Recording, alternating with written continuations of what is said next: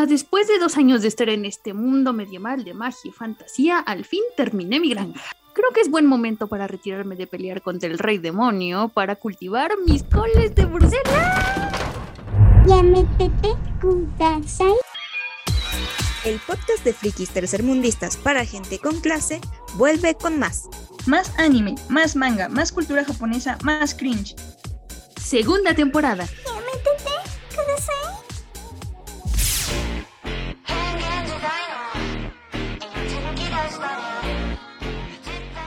Pues yo, yo, mira, yo la animación de My Home Hero también la he visto en H's, pero no Ah, es ese ningún sí. halago. No, no, no, no, no, no. Es que hay, o sea, tanto en animes como en H's, sabemos que hay de calidad a calidad. Ah, sí, sí, sí, sí, sí. sí. Y al menos, sí, sí. espérate, y al menos el H sabes que hay algo, algo bueno, estás, sabes que va a ocurrir y sabes que estás esperando eso. Ujú. O sea, hay decepción cuando no, no estás esperando eso. Sí, aquí ni, ni, ni la suculencia, ¿sabes? Aquí ni la suculencia nos dan. Pero bueno, bienvenidos, gente que no se baña, bienvenidos, gente bonita. Ya saben que este es su podcast favorito, ya métete kudasai. Yo soy Alex y ya pudieron escuchar que estoy en compañía de Lucia. ¿Cómo estás, Lucia? Oli, aquí reviviendo. Y ya por fin nos reunimos. ¿Cómo estás, Marillo? Ya casi, acabar, ya casi va a acabar la temporada y vamos a ver. Sí, de hecho, O sea, otra vez estamos como, como nuestros socios más cercanos, los, los frikis prietos, aprendiendo de ellos, robando memes y grabando cada muerte del papa. Ay, pues sí, pero es que miren, se hace lo que se puede. pero aquí Ay, sí. seguimos, aquí seguimos sobreviviendo. Lo que la vida adulta nos permite. Nosotros sí somos eh, co- como la que, pero la que sobreviva, básicamente. Ándale. Ujú, Ajá, Bueno. La queso, pero la que sobreviva. Exacto, exacto, exacto. Pues bueno, esta vez vamos a hablar, ya lo dijo Lucia, de principios de la temporada primavera 2023, a mediados de la temporada, para no perder la costumbre. ¿Y qué les parece si vamos... A ver, yo propongo que cambiemos un poco el orden de, de, de este, de este episodio y empecemos por las decepciones de la temporada. Porque siempre empezamos hablando de lo bueno, de lo chingón. No, las decepciones de la temporada. Ok, ok, sí, me parece. Me agrada. Oye, que yo Así no, que- te- yo no he visto de, este, decepciones de la temporada, ¿eh? ¿En serio? Creo que elegí bien. Estás ganando en la vida esta vez. Sí, por primera vez. Ay, gracias. Por primera vez. Pues, pues Lucia y yo tuvimos la desgracia de darle una oportunidad a My Home Hero. Porque pues se supone que es el ánimo de la temporada, ¿no? El que todo el Ah, mundo esperaba la adaptación. No, es Uf. que en serio, los, los, los odio TikTokers que inflaron demasiado esta serie. O sea, o- los odio TikTokers que tienen más views que nosotros Sí, en todas sus redes sociales y que inflan demasiado a lo güey series que no. O sea, de plano, o sea, vi como dos que me lo inflaron así que dejé de, ah, bueno, están hablando de anime, este no lo he visto, creo que es nuevo. Y lo inflaron así de, es lo mejor que han visto de su vida desde que ellos descubrieron Death Note. Ah, porque aparte es Ah, gente sí. que seguramente cree que Death Note es lo mejor, ¿no? Ah, sí, sí, sí. Eso- esos TikTokers que dicen, ay, ese, ese ánimo viejito, ese ánimo vintage. Viejito. Death Note y yo. Ajá, pero es que te dije como que su máximo es eso y te super in- infló My Home Hero y dices, ah, bueno, de hecho, pues qué buen comercial porque de plano lo narraron como, como si en serio fuera emocionante, o no sé. Ajá. No, bueno, no sé, es que yo tengo sentimientos encontrados. Tengo muchos sentimientos encontrados con, con esta serie, pero bueno, primero vamos a decir de qué va. Básicamente es de, de un señor, un salaryman, que termina por accidente matando al novio de su hija al enterarse de que éste la maltrataba, ¿no? No, fue un accidente. Bueno, a ver, a- accidente fue que se metió en su casa y tal, ¿no? X. La cosa es que lo mató. Pero luego se enteró de que este señor em, era parte de la Yakuza. eh, ahora tiene que ocultar su crimen, no solo de la policía, sino también de la mafia, ¿no? Principalmente de la mafia. Eres hija. Pues miren, a ver, voy, voy a buscar aquí mis notas porque soy yo, un, yo te digo Notas de ira. ajá, un profesional de y hice mis notas. Ah, bueno. Espérate, yo te cuento así como mi primera impresión, porque yo nada más, yo no pasé el episodio 1. Ah, O sí, sea, sí, date, date. eh, es el se- señor Kun que va a ver a su hija, porque pues su hija no la ha visto en mucho tiempo, porque está estudiando en la universidad y pues se salió de su casa y ya no sabe nada de ella. Y así, pum, primera impresión, eh, la cita en un restaurante y así está bien madreada. O sea, le dieron una putiza a su hija que de seguro su papá nunca le dio una y resulta que su novio le puso una. Y en primera fue como que el señor así de, ah, te pegó tu novio y la chava se va. Y como que la expresión del papá no es así como de ni de enojo ni de tristeza, o sea, se saca de onda, ¿no? Pero es así de, ¿es en serio, señor japonés? así reacciona cuando ve a su hija moreteada. Ujú. Sí. ¿Dónde está la denuncia penal? Porque dice, no, me preocupa mucho por mi hija y la quiero mucho, la voy a seguir a ver qué onda, porque ella está viviendo con este güey que no lo conozco y se le está madreando.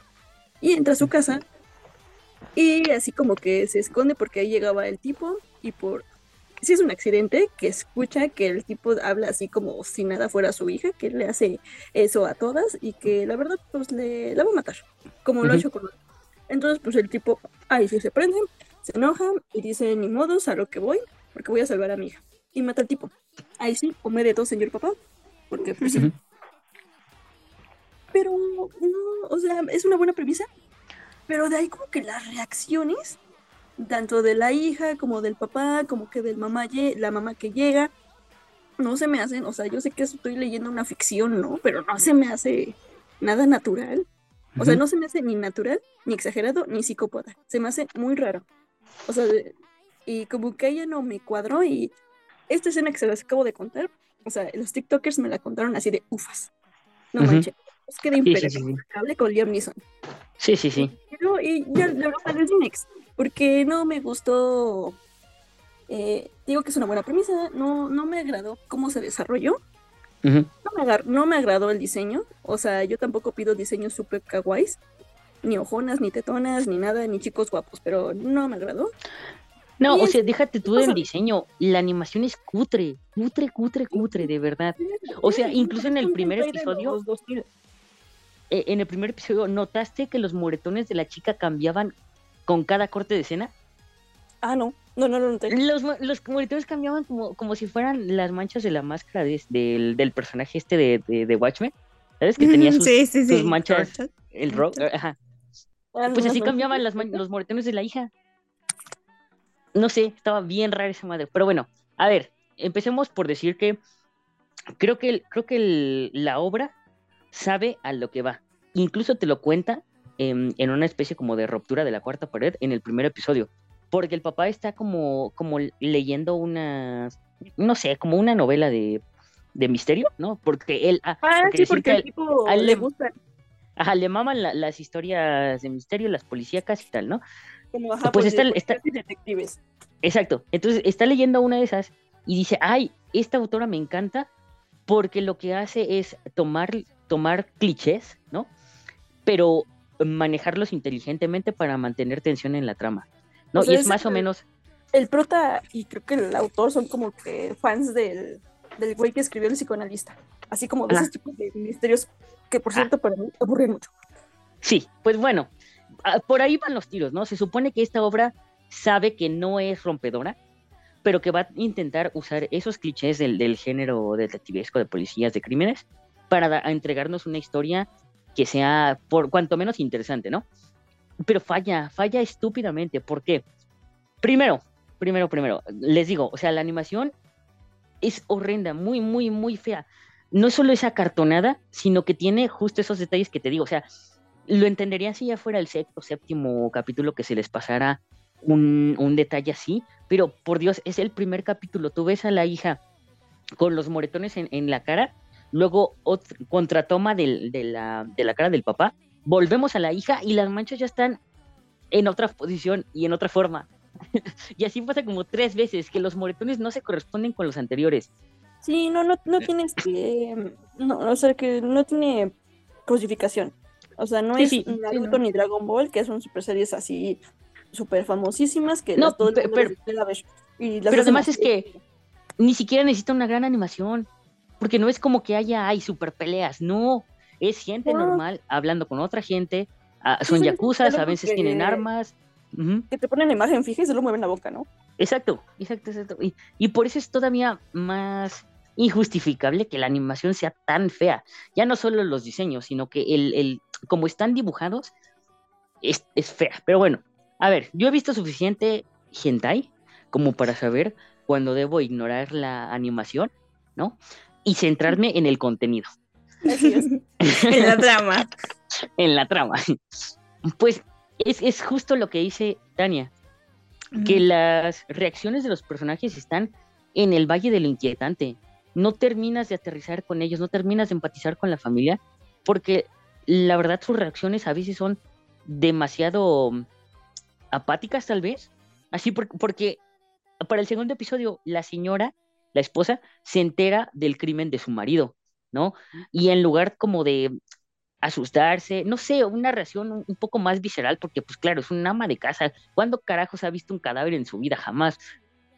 Así como que lo asimila bien rápido en dos minutos y dice, no te preocupes, yo te voy a ayudar a, a- a esconder el cadáver. Y el otro güey le dice, sí, mira, vete por una sierra, una maleta, no sé qué, un ácido, y se, y se ponen a serruchar el cadáver del, del, del güey y meterlo en una maceta. y es como, ok, entiendo que tienen que hacer todo esto para sobrevivir porque no pueden dejar que la yakuza vea el cuerpo, ¿no? Puedo entender perfectamente, pero eh, les digo, o sea, sus reacciones no parecen humanas, no parecen, no parecen reales, no sé. Y es que además no terminas, justo por eso, no terminas de empatizar con los personajes, porque por ejemplo, eh, la hija que es a la que se supone que tienen que proteger, ¿no? Porque sus papás están haciendo todo por su hija. La hija es cuanto menos castrante, castrante, castrante, castrante. O sea, no justifico la violencia de género, pero unos putazos sí se merecía a edad temprana, porque de verdad es insoportable. La, la tipa es, así como tú la viste en el primer episodio, Lucia, de, de que, ay, su papá se preocupa por ella y ella nada más dice, ay, papá, me das, me das chingos de pena, ya me voy, no sé qué. Pues así es durante toda la obra. Y luego, lo, lo peor es que ni siquiera se pregunta dónde está el novio. O sea, se supone que ya, ya vivía con él o que por lo menos lo metía a su casa. Y el novio desaparecido una semana y ella, pues ni lo topa, ni lo ya ni lo topa. ¿no? A veces le preguntan, oye, ¿dónde está tu novio? Pues no sé, ha de andar por ahí. O sea, no sabe, no tiene ni idea, ni le interesa, además. Y, y entonces todo este conjunto se une al tercer error que yo veo en la obra, que es el más grave porque se supone que este señor em, va a intentar manejarnos el, el misterio lo mejor que pueda, ¿no? Pues el error también está ahí en la forma en el que se van revelando las pistas o en el que el protagonista va descubriendo información. Porque para acceder a un teléfono celular del, del güey que mató, el protagonista necesita una contraseña que es como, creo que el, el- el nombre de la mascota de- del güey, ¿no? El nombre de la mascota de la infancia. Entonces dices, verga, es una información muy específica. ¿Cómo demonios lo va a conseguir? Bueno, pasan cosas, total que el protagonista se encuentra en un bar con el papá del tipo que mató. Ok, hasta ahí digo- di- dices, bueno, ok, todos viven en un solo barrio, eh, puede ser, ¿no? Pu- puede ser, puede ser que eso suceda, que se puedan encontrar en un bar, ok. Pero lo que pasa a continuación es que el, el- el papá del, del tipo al que mató se derrumba, le cuenta toda su vida así de, oh, es que hace mucho que no veo a mi hijo y por mi hijo mataría a todo el mundo y no sé qué. Y de pronto le da el, le da el nombre de la mascota. O sea, no viene ni a contexto de, lo que está diciendo el señor, pero se lo da, así se lo suelta. O sea, dice como, ay, es que mi hijo era más feliz cuando estaba chiquito, cuando eh, tenía su perrito Capi, o algo así le dice, no sé. Una cosa que dices, ay, ya, eso es demasiada coincidencia, demasiada coincidencia. Y así con un montón de cosas que van pasando. Al final, les digo que tengo sentimientos encontrados con la obra, porque sí logra dar algunos volantazos que son interesantes para la trama. O sea, tú crees que van en, un- en una dirección y de repente sale un tercer factor que no habías visto y lo hace interesante. Pero por lo demás, es, es, y, y es eso, es que no logra suspender tu incredulidad. Ese, ese es el punto. Vaya. No, y es que a mí me lo pintaron, ¿sabes qué esperaba yo ver? O sea, es que de verdad yo lo vi, o sea, agarré la tele, puse el Crunchy pu- ah, y me metí a este porque yo, como me lo pintaron, esperaba ver algo, algo que me provocara el sentimiento, como este eh, Inuyashiki. Mm. No sé, como que yo iba a esa idea. Y, y no, o sea, nada que ver. No, nada que ver, Los nada odio de ver. plano. O sea, no, no, no, me lo pintaron así, no. Odio a la gente que nada más por mamar te pinta algo así, exageradísimo. O sea, gente que no sé si leyó la, un resumen o de verdad vio el episodio. Pues mira, yo, yo voy hasta el sexto episodio y hasta ahorita no me parece una obra inteligente. Me parece un ánimo del montón. Y neta, o sea, yo lo voy a terminar de ver porque ya estoy en este barco, ya estoy en la sexa. Y de verdad quiero creer que por lo menos el final va a ser decente. Decente, ya no bueno, decente. Ignorando la animación y que los personajes son unas tablas con los que no puedes ni... Es que es eso, yo los personajes no los puedo ni amar ni odiar, no siento nada por ellos.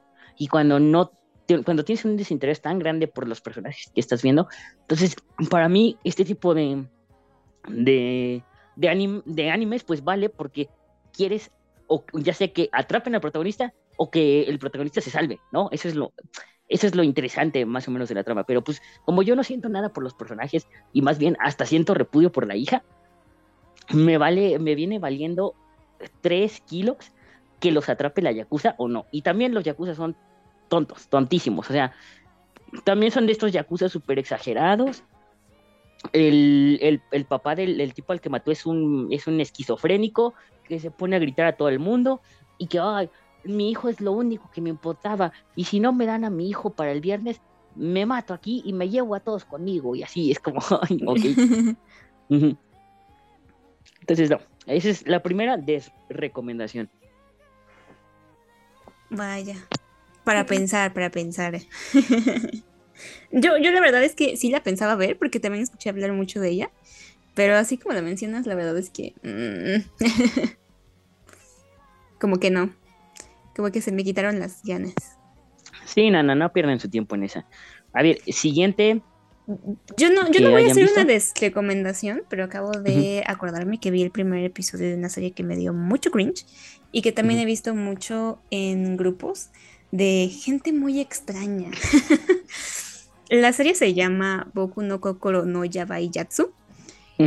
Eh, es un es una comedia romántica, pero, pero que yo, yo, la- yo- a mí me llamó la atención porque por el ¿La tipo de animación. Sí, la del niñito. Oh, sí, o sea, yo, yo digo, what the fuck con los japoneses, porque mm, para empezar, les voy a contar un poquito la trama. Es un niño de 11 años que va en la escuela y que está obsesionado con los asesinatos.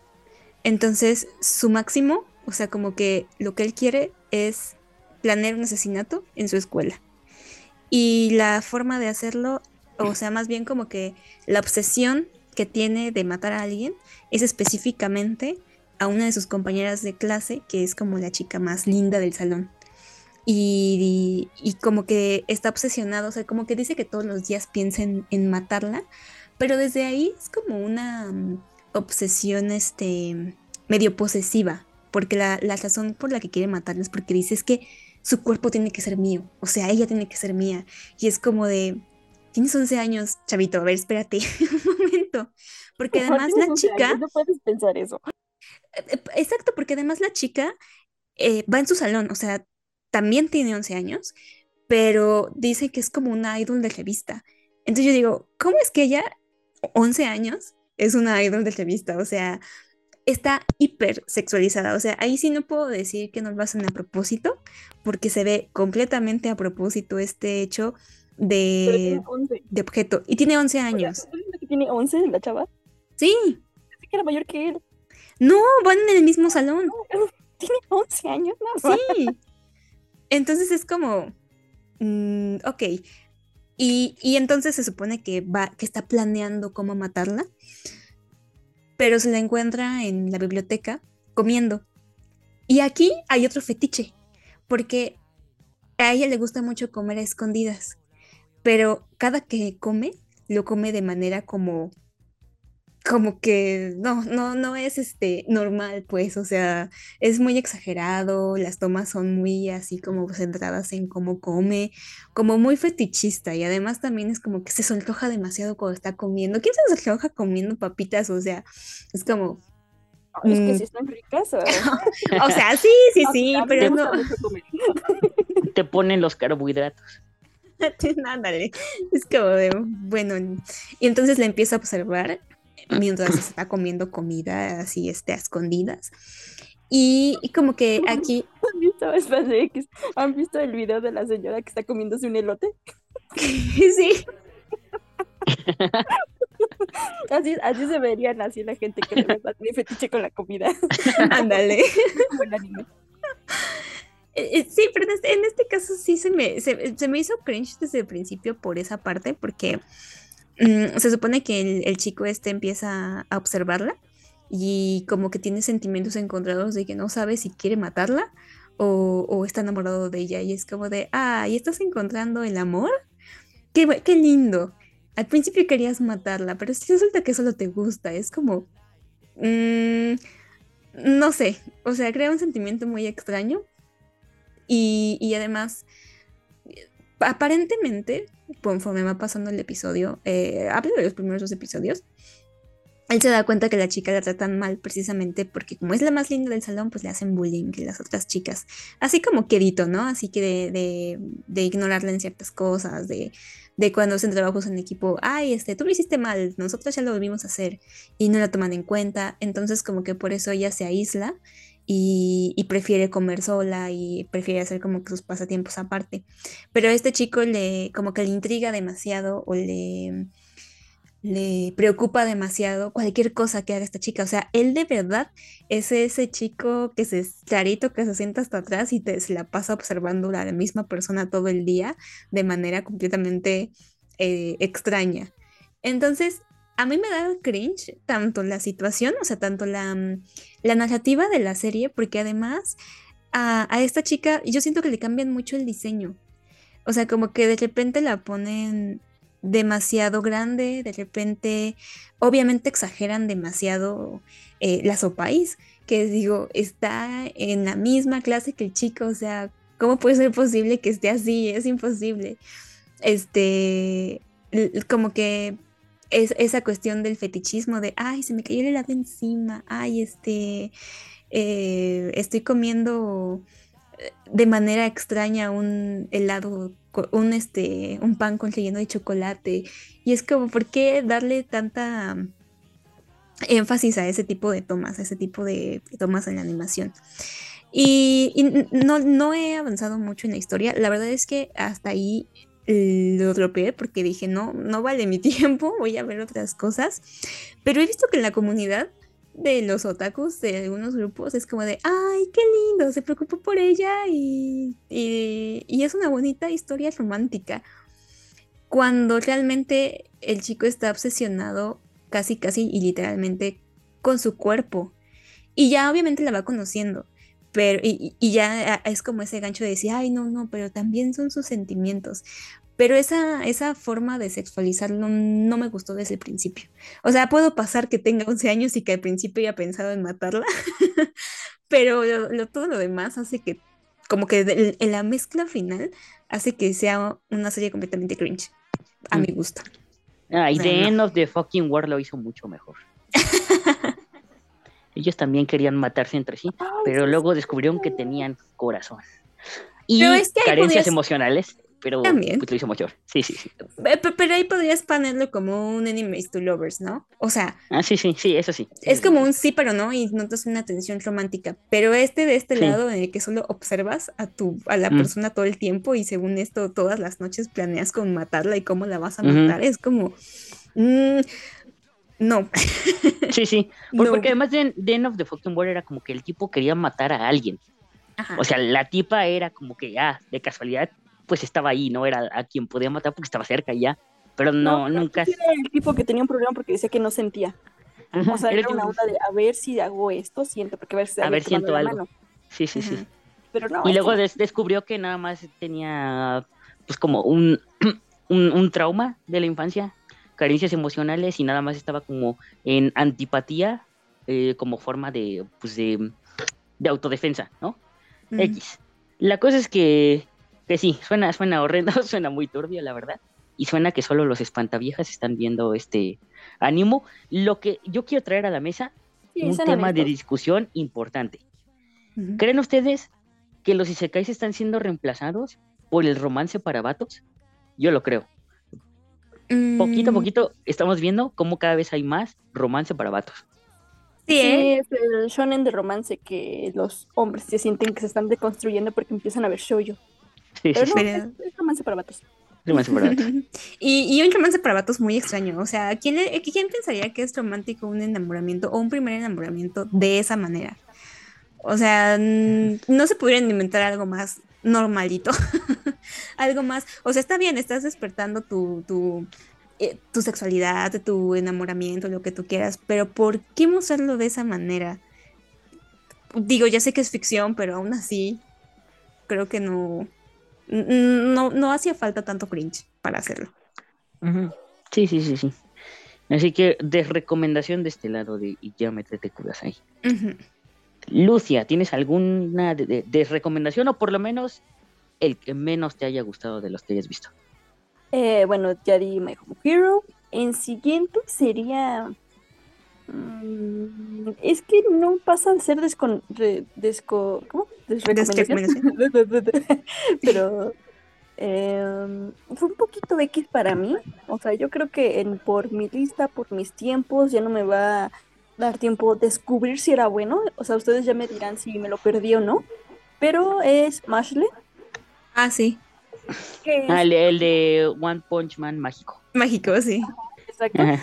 es como si Saitama hubiera ido a Hogwarts. No se le hubiera caído el cabello. Ajá, y tuviera pelo. ¿Ustedes lo vieron? No, Solo el No, primer no, no. episodio. ni- a mí no se me antojó, la verdad. Ah, ok, pues es que es, es como si Pues, Saitama. Es un mundo estilo Harry Potter. Es un mundo mágico donde todos tienen magia y tienen una marca. O sea, la gente que tiene magia tiene una marca. Y todos son mágicos y tienen diferentes como que niveles de... mm, como de poder más bien. Y eso es como que también dividen un poquito como por categoría. Y aquí cuentan la historia del prota, que es Mash, que vive oculto por su padre. Así viven en el bosquecito y no tiene permitido salir para nada, porque Mash no tiene marca. Entonces, como su papá sabe, pues, su papá es muy débil y se encontró a Mash de chiquito, o sea, ni siquiera su papá papá, lo adoptó. Entonces, eh, pero lo quiere mucho porque es un hijo muy responsable y es muy, muy obediente, entonces como que no tiene forma de, de decirle no a nada. Entonces, como para defenderse o protegerse, lo hace que haga siempre ejercicio. Que se ejercite. Entonces, Mashle está mamadísimo. Fue el Es mismo muy- ejercicio de Saitama. De seis sentadillas y no sé qué. Sí. Y esto se comprueba, su poder, su fuerza se comprueba cuando un día sin querer se sale, se va a comprar un pancito. Un pancito que de hecho se ve muy rico y se me antojó. Porque hambre. Y ya este. Y lo reconocen, porque se quita su capuchita que trae. Y ven que no tiene marca y todos se quedan así de, oh por Dios, un mogul. Ah, no, no dicen un mogul, pero eh, algo así, no sé, no sé qué le dicen, pero pues ahí es muy mal visto. Es una aberración Igual que en Harry Potter. que no tengas, así es, que no tengas este una marca y no tengas magia. Es más, en este mundo mágico, Lord Voldemort ganó y exterminó a la raza humana sin poderes y los, Oh, diablos. los magos este, tienen el poder y el control. Bueno, es más, es más coherente, la verdad. Porque pues ahí es al revés, ¿no? Ajá. Entonces, porque sí dicen que como que ellos sí como para mantener su raza poderosa, como que sacrifican o que sepa qué les hacen a todos aquellos que no tengan la marca. Pero entonces, este, como que rápido un policía mágico lo, re- lo checa y lo empieza a seguir. Entonces llega hasta con él a su casa y amenaza a su padre que pues, ¿qué hizo, no? Que lo que hizo es una aberración. Entonces llega Mash y le pone una putiza de su vida al policía. Entonces el policía así como que se le prende el foco y se le ocurre así de, "Mm, tengo una idea. Porque vio que hay un tipo muy famoso en la escuela que es súper, súper poderoso y como que aquí le dio así como que cierta envidia. Y le dice, te meto a la escuela y, le, y derrotas a este tipo. Porque, ah, sí, cabe, cabe destacar que el tipo le ganó a su magia, así literal, a puñetazos. Así, no, no importa qué poder super acá, hechizo o albada que Advara le la manzara, él casi de plano lo botó, lo hizo que rebotara así, sin más, solo por el poder de ponerse mamadísimo. Entonces de ahí le da la idea y lo mete y le dibuja su marquita, para que nadie sospeche nada. Y no lo sé, no, no, no se me antojó. O sea, ya de ahí creo que sí tiene potencial, pero yo así por lo que, por mis decisiones y por mi acomodo de tiempo, como que no me dio para más. Sí, como que la trama es, o sea, es que es de esas cosas que a lo mejor tal vez porque hemos visto demasiado o cosas similares, que es como de sí está buena, pero como que ganas de verla o dejar que, ah, no, me intrigó muchísimo que necesito saber en qué va el segundo episodio, como que no. Sí, para mí fue un mix. O sea, sí es Saitama Harry Potter, pero. Pero no lo sé, o sea, que se ve que va a tener comedia, se va a que tener. Es, es la serie chistosa, ¿no? Así como de, ah, mire, nada más así de un puñetazo así, ¡pum! Es súper así, invencible. Sí, el, el problema con ese tipo de series es que el chiste acaba rápido. Acaba Sí. muy rápido. Sí, sí, sí, se desgasta muy rápido. Pues yo tengo otra que les va a sorprender a, a varias gente del público, porque también era una de las más esperadas, incluso por mí, porque es, es del mismo autor de Kaguya Sama, y yo, ya saben que yo adoro Kaguya Sama. De hecho, también fui a ver el especial de San Valentín en Cinemex y ese no lo reporté aquí. Pero bueno, de ese tamaño es mi amor por Kaguya Sama. En fin, estoy hablando de Oshinoko. Turbio, turbio, turbio, turbio. ya lo había platicado Lucia, de hecho, Sí, ¿no? en el especial de platicado Kaguya en Sama, por si quieren ver. en el especial justo de Kaguya Sama, de esta segunda. Ajá. Sí, sí. De esta segunda obra que, que nos había traído el, el autor. Que bueno, a ver, va de lo siguiente. Agárrense porque se van a caer de nalgas, se van a levantar y se van a volver a caer de nalgas. Ok, trata de un doctor que tiene una predilección, por así decirlo, por una idol, porque eh, ese doctor antes tenía una paciente en su hospital, eh, que, que esa paciente también era muy fan de la idol, ¿no? Entonces, como en honor a esa paciente que tenía cáncer o algo así, bueno, era una paciente terminal. Ujú.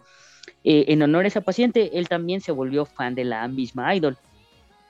Total que la idol termina en el hospital de este doctor porque él está como en, así en un pueblo perdido de la montaña y la idol pues se ha embarazado. Además de que es un embarazo adolescente, tiene 16 años, pues eh, como saben, la industria de las idols pues no permite que ellas tengan ningún tipo de relación de noviazgo y mucho menos que se embaracen, ¿no? Es como el fin de su carrera. Entonces fue a tener el término de su embarazo a ese hospital donde supuso que nadie la conocería. Pero, oh sorpresa, eh, la noche en el que ella va a dar a luz, de pronto em, al doctor lo intercepta una especie de stalker, ya saben, de estos vatos que andan ahí con capucha negra, sospechosos, y le dice, ah, tú eres el doctor de, de, de- de la idol esta y no sé qué, X.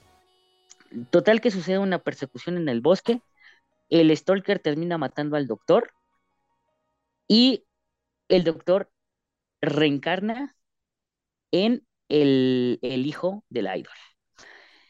Lo peor de todo es que la idol tuvo gemelos y uno de ellos, uno de ellos es el doctor y el otro es la chavita del hospital. Es, la que, es la que se murió de cáncer o lo que sea. Oh my god. A ver, ¿Eh? Y juraste que nunca verías Es ánimo. ¿podría soportar? ¿Me escuchan?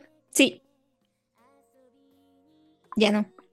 Sí, sí, sí, te escucho. Sí. Ah, bueno, en- Ah, entre, perdón. tu silencio te, entre tu silencio te diré, y juraste no ver un anime de reencarnadas. sí. Justamente, desde, desde que tú lo mencionaste, de hecho, yo ya sabía Y lo aquí que estoy iba- fallando, como siempre. Aquí estoy. Aquí estoy tragándome mis palabras. Y arrepintiéndome de ello, ¿eh? Eso sí, arrepintiéndome de ello. Porque, a ver, yo podría tolerar la premisa, porque estamos hablando de ánimo. Cosas más raras he visto. O sea, he, he visto academias de furros en los que se comen unos a otros y eh, de repente resulta que eso no es homosexual, no sé. he visto cosas más raras, ¿vale? La Eso cosa es que el- la estructura de la serie en sí no me gusta, no me gusta para nada. ¿Por qué? Esto se supone que, que de lo principal que va a hablar es acerca de la terrible industria del entretenimiento. Mm, Tanto de idols como de actores. En general, la terrible industria del entretenimiento japonesa, ¿no? De cómo las empresas controlan el arte y, y ya todo se trata de dinero, de explotación, de imagen, de todo esto, ¿no? Es que el primer capítulo se me hace aburridísimo, soporífero, o sea, a pesar de toda esta temática medio extraña, turbia, original que tiene, una vez mm, ya pasa todo lo del embarazo y entonces el, el doctor y, la otra niña van tomando conciencia de sus nuevos cuerpos de bebés y tal, se me hace aburrido, es, es, es un infodumping eterno, es, es, es decir, información tras información tras información, o sea, no sé si estoy viendo un anime o un documental, porque de verdad es demasiada información acerca del mundo de las idols. No, que No, mira, que aquí las idols, las hay de la clase A, de la clase B, de la clase... Ujú. no, y espérate, Alex. El primer episodio son muchos episodios de manga. O sea, sí, me imaginaba. también. O sea, no, no sé. Yo creo que sí es más de un tomo. Tomo. Por eso cuando ocurre ese final, es, sí sorprende en el manga, porque ya habían pa- pasado demasiados capítulos y son capítulos largos. O sea, por eso también es así como, sí, sí es muy aburrido. O sea, sí tuviste suerte de verlo solo en un episodio, porque en el manga, hasta ellos mismos saben, lo resumieron porque era muy tedioso. O sea, desde ahí te aguantas, dices, algo va a pasar, y hasta ahí iba, iba bien todo. Pero llegó así esa ruptura que en el, en el manga todo les explotó la cabeza. Sí, también, también a mí me sorprendió. Pero, pues ya de ahí, X. O sea, si es demasiada información, es muy aburrido. Y es que tú vas esperando más, o sea, ¿cómo se va a desarrollar eso? Y en el manga te lo cortó con el final del episodio 1. Y ahí te dicen, no, la historia ahora va a tratar de, en ese mundo que construyeron, bueno, con la explicación que te dieron. Y de ahí lo dropié. O sea, sí vi, sí vi todavía, vi un Es que eso, es lo que yo no entiendo. pero yo lo O sea, y dije, si ¿por ya qué la que ese era un problema del manga, no entiendo por qué trasladarlo así como está directo al anime. Por ejemplo, algo así sucedía con Shingeki no Kyojin, que en el anime arreglaron el, pues cómo pasaban ciertas cosas, ¿no? O sea, no todo fue exactamente igual al manga. Algo pasó, o sea, arreglaron la cronología del, del manga, para que me entiendan, en el anime. No entiendo por qué en esta ocasión no hicieron lo mismo, sabiendo que era tan, tan, tan soporífero el primer No, de espérate, episodio. de seguro, o sea, si resumieron como dos tomos de manga en un episodio, sí significa que lo resumieron, Alex. O sea, imagínate cuán Hola. raro era eso.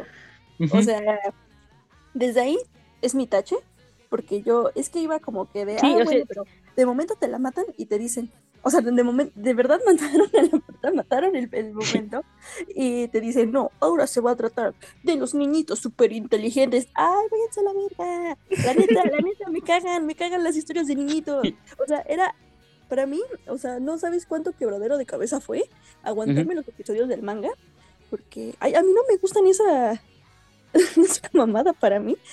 O sea, ver a niñitos que dices que son muy inteligentes. O sea, tú sabes que es, en, es el, este, El doctor y la otra tipa, pero aún así. No, y no, o sea, eso fue un punto. Ok, ya me lo aguanté. Crecieron. Ya no son niños, ok, ya son los chavitos gemelos. Ay, no, es muy soporífera para mí la trama.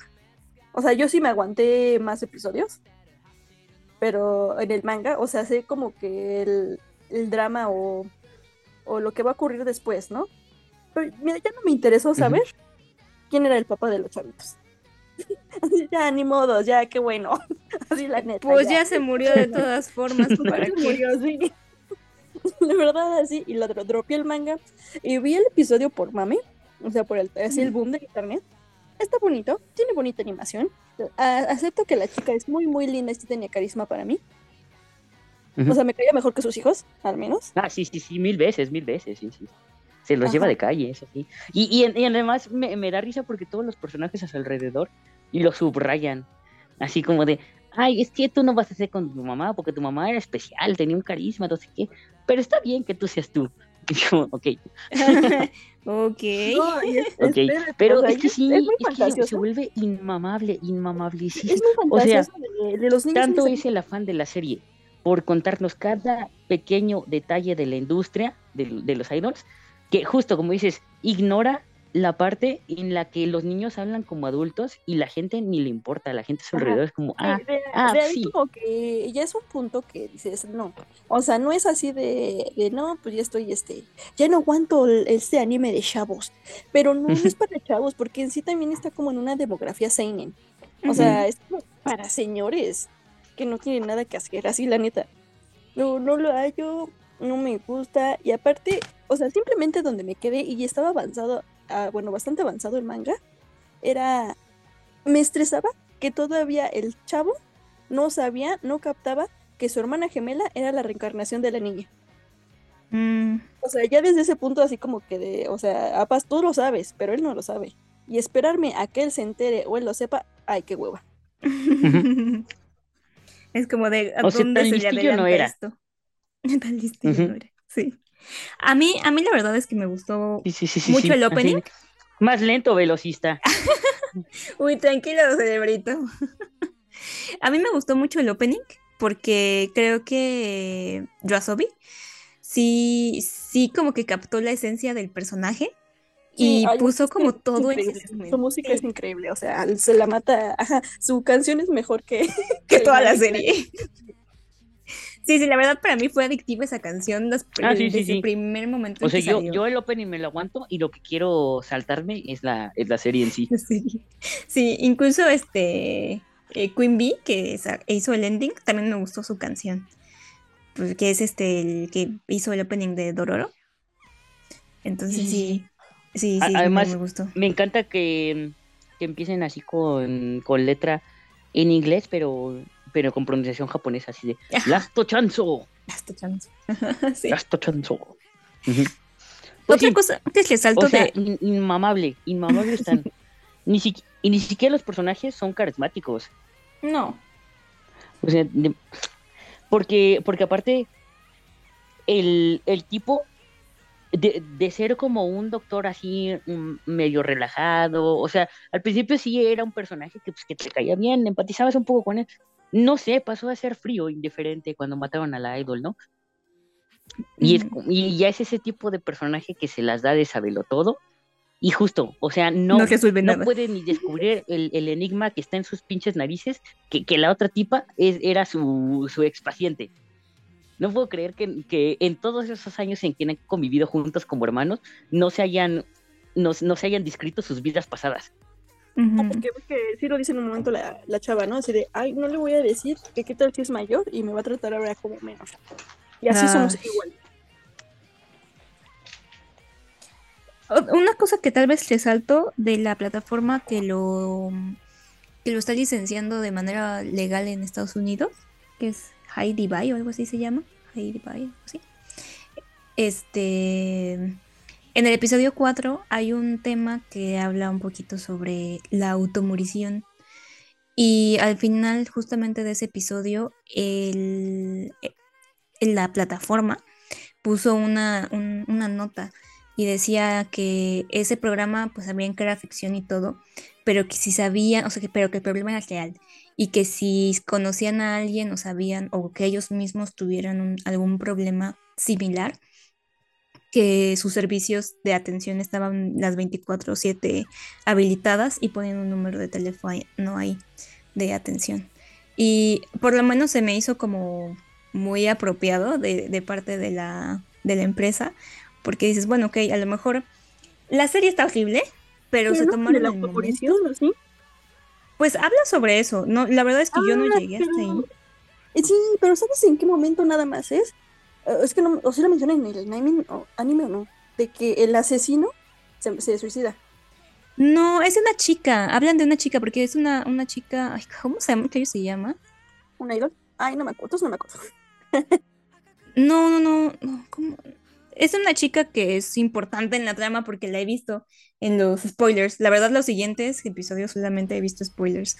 Pero este, vi precisamente esa, esa escena, la vi varias veces porque fue el último episodio que pasaron. Y pues me dio curiosidad y me metí a ver si el, la, noticia de la nota esta final de, de la plataforma era, si había sido así. Y sí lo pusieron, pero en la versión en inglés.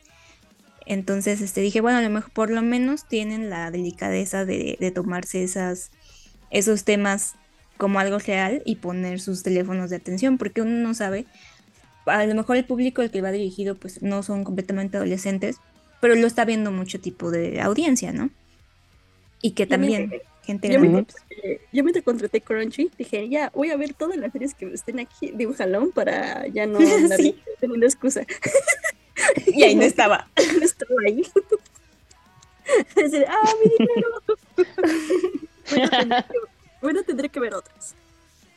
Sí, sí, sí. Sí, o sea, por ejemplo, otra cosa que, que también destaco, o sea, yo sí le doy mérito al autor de que haya investigado tanto, tanto, que se haya metido tanto en el tema de los idols, pero creo que es justo como las películas de, de Nolan, Sí. que a veces la trama es una mera excusa para soltarte en la cara todo lo que investigó de los sueños o todo lo que investigó del espacio. O sea, sí, hizo una investigación muy chida y muy profunda, ok, pero la historia que me estás contando es caca, la neta es caca. Es solo una excusa para, para, para que me describas todo lo que investigaste acerca de tal o cual tema. Y otra cosa positiva que también le destacaría es que creo que el autor también usa el anime como desahogo de ciertos temas. Por ejemplo, mm, comentarios contra los haters de internet, ¿no? Cuando, cuando le están diciendo cosas horribles a, a la idol y la niñita en su cama le está diciendo, pero es que cómo te atreves a, a decirle eso si tú eres una persona anónima desde tu casa, no, no estás valorando los sentimientos de esta persona, bla, bla, bla. Supongo ahí que se, que se proyecta un poquito, ¿no? Yo, yo me peleo o me peleaba. Luego también eh, internet. habla de la desval- desvalorización del arte en detrimento del dinero. Eso pues también, ¿no? O sea, habla un, un montón como del que ya no importa tanto el arte o, o que un idol sepa cantar o bailar o no sé qué, sino que se vea bien para el público, ¿no? O que venda, es lo que más importa. Y, y también este, las adaptaciones de manga a, a TV, ¿no? Cuando dicen, ah, es que esta adaptación que hicieron de la- del manga del autor es una porquería, es una cochinada. Pero luego vemos la perspectiva de la autora y ella está, incluso está feliz, ¿no? De que su manga haya trascendido a otros medios, incluso si es una basura. Entonces, pues no sé, justo creo que habla de varios temas que el, que el Ay, autor ahí- sí ha querido razón, tratar. ¿eh? Ujú, sí, razón, Son una basura las adaptaciones. O sea, me vale que se emocionen los, los mangakas. Y no es cierto, ¿eh? Este, la... ¿A qué, qué le pasó? Mm, a Naoko Toguchi, la creadora de Sailor Moon, le pareció igual, le dio asquito su propia adaptación live action, que paró, ella paró la producción y ya no volvió a saberse nada de, de Sailor Moon. adoro Ay, los pero ¿qué finales es esto? Es que creo que, es- que este güey lo dice porque, según yo, sí hay una adaptación de Kaguya con actores reales, Sí, sí hay. ¿no? Sí, si sí no me equivoco, sí hay. Debe ser Ujú. horrible. Y seguro es mala, seguro es horrenda. Sí, es muy mala.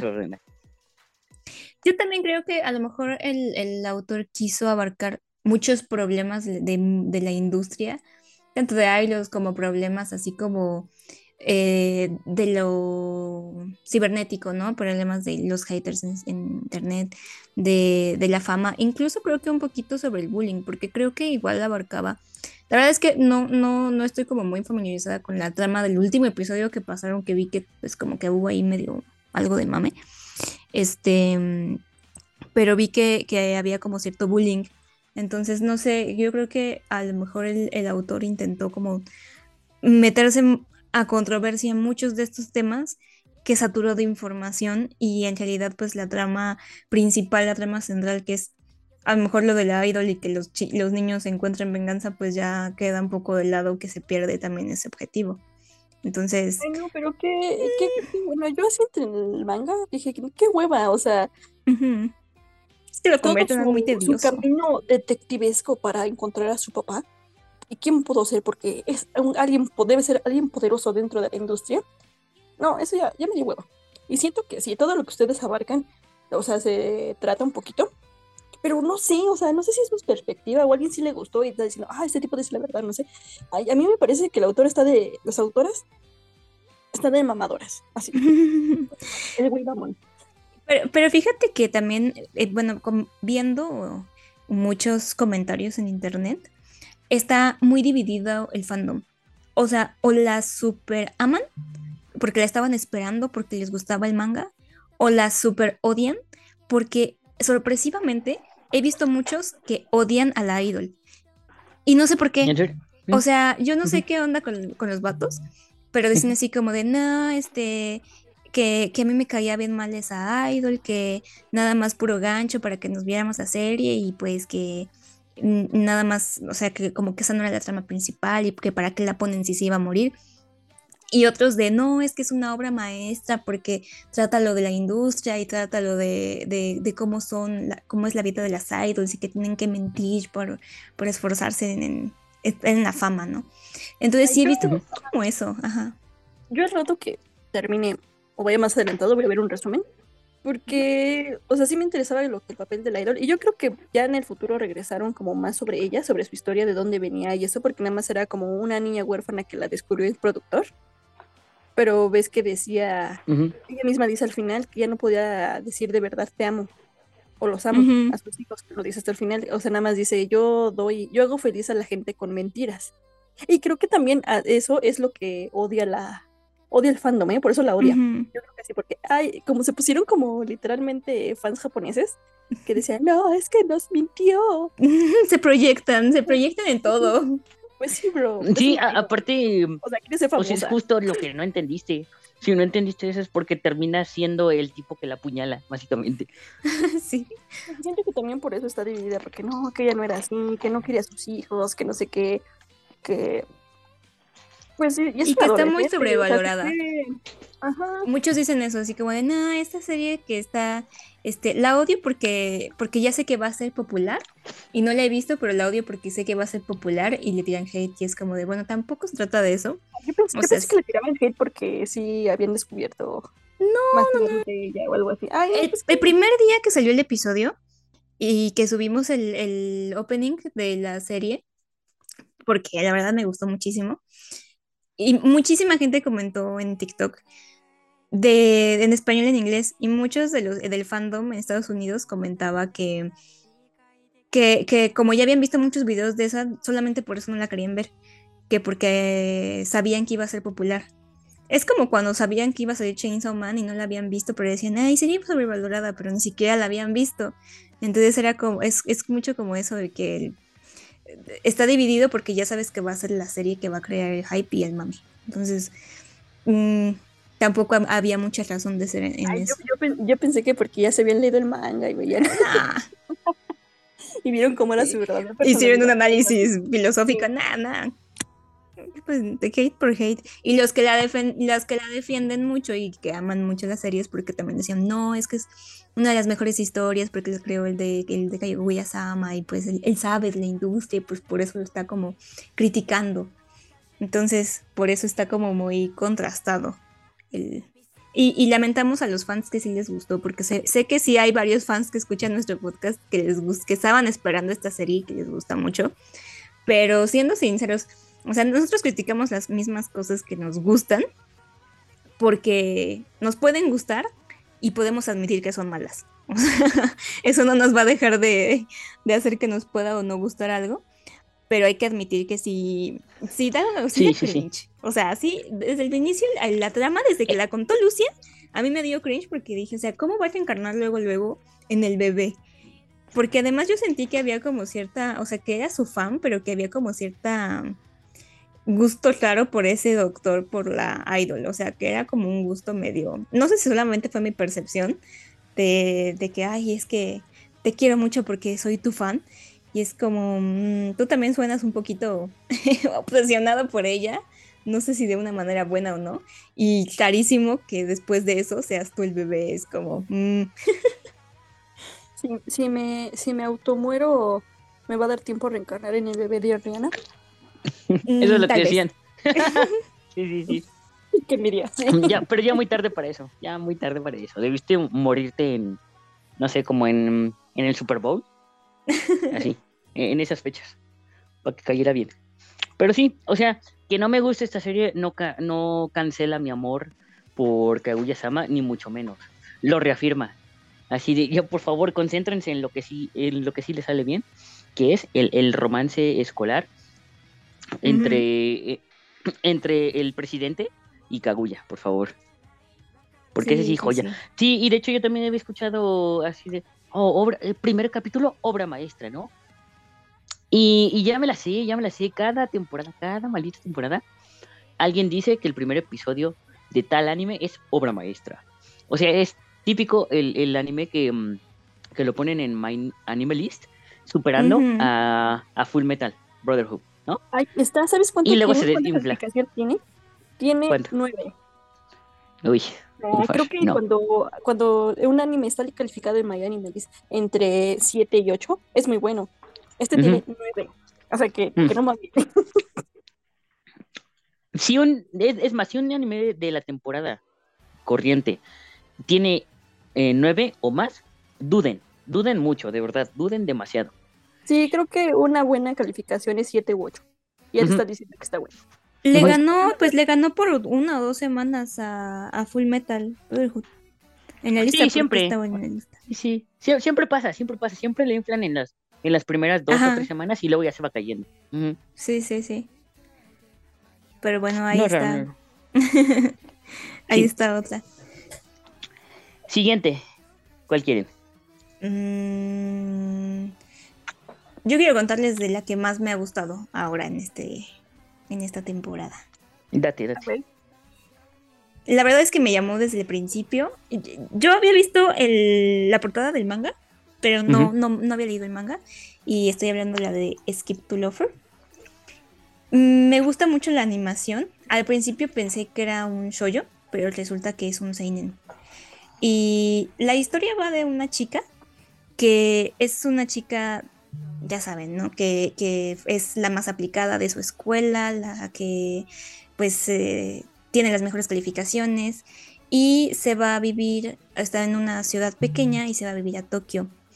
Eh, primer punto importante, se va a vivir a Tokio con, con una, con su, yo al principio vi que era su tío y luego vi que era su tía y dije, ¿qué está pasando Ah, sí. aquí? Punto, pun- punto a de mi LGBT favoritismo Ujú, en el anime.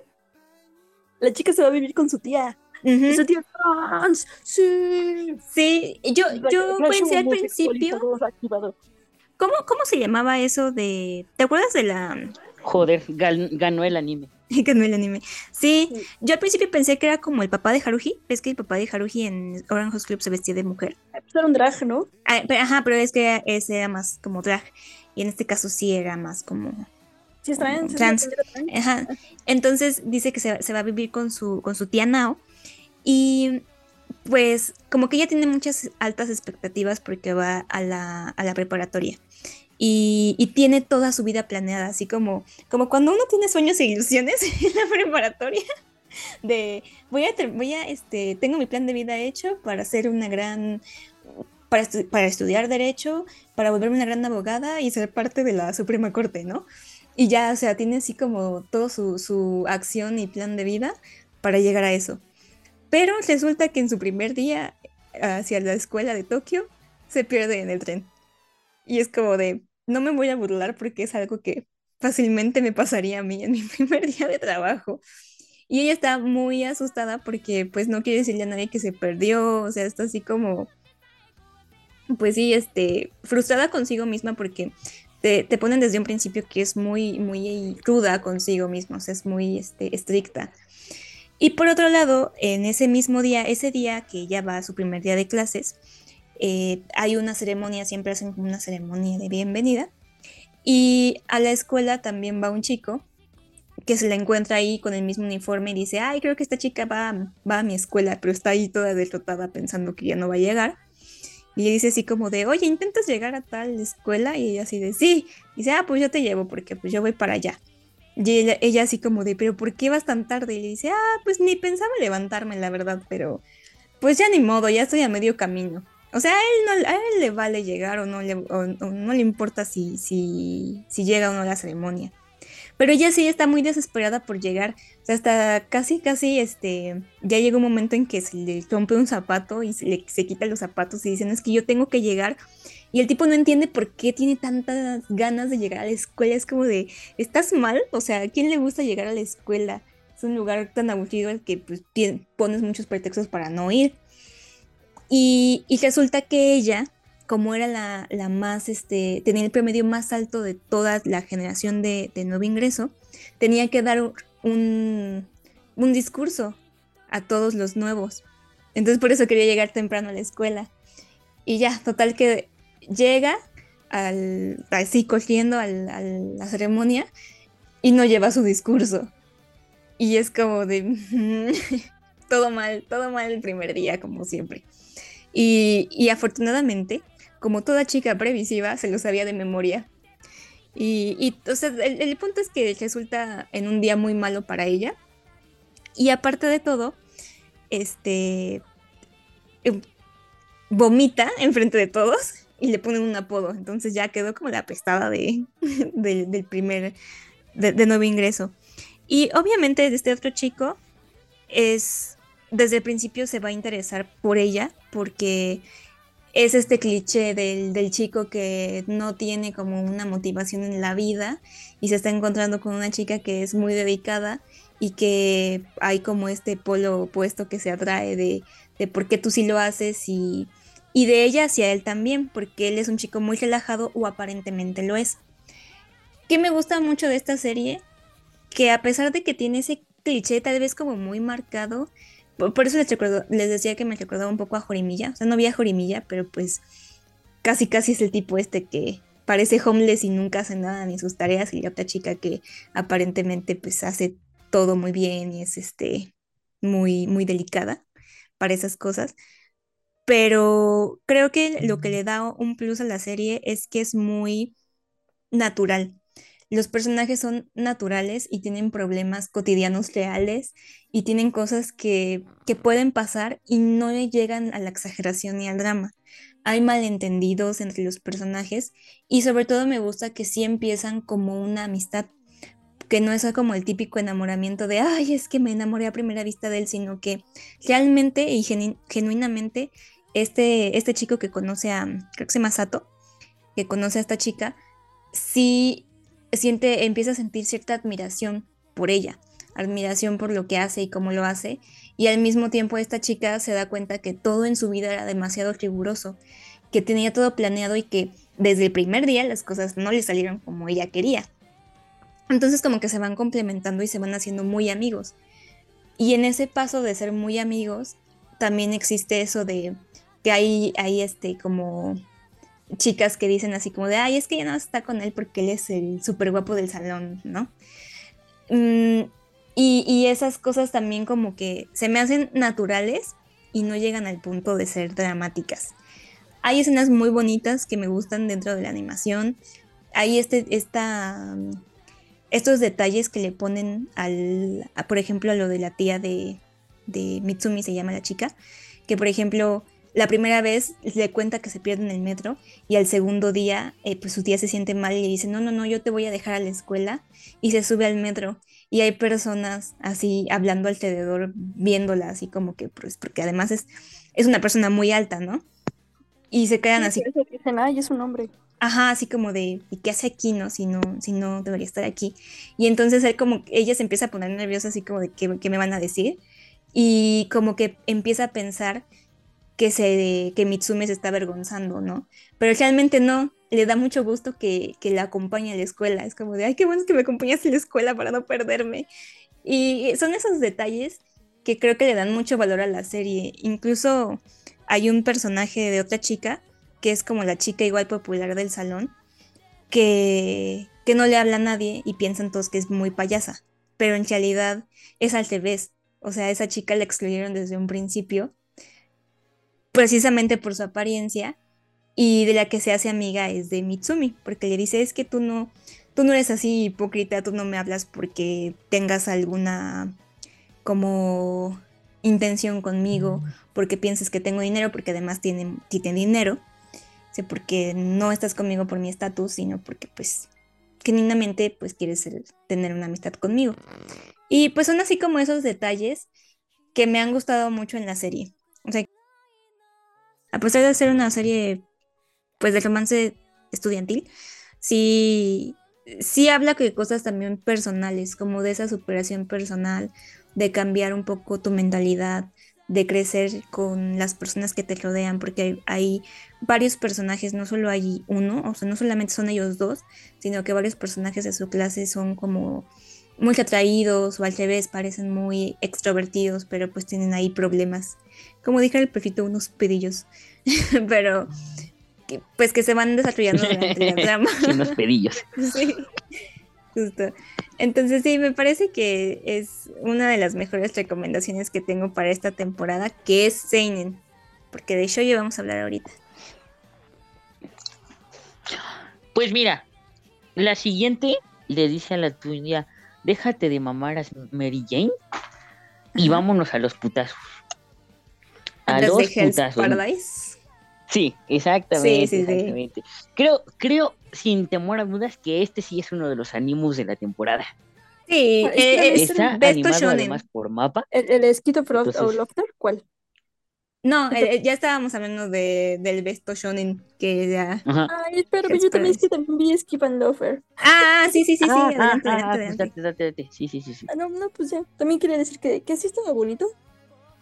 Y estaba llevador. Era como. Está bastante entretenida. Son esas series como para curarte el alma. Ajá, para purificar tu alma. Y tiene buen doblaje, ¿eh? ¿Ah, sí? tiene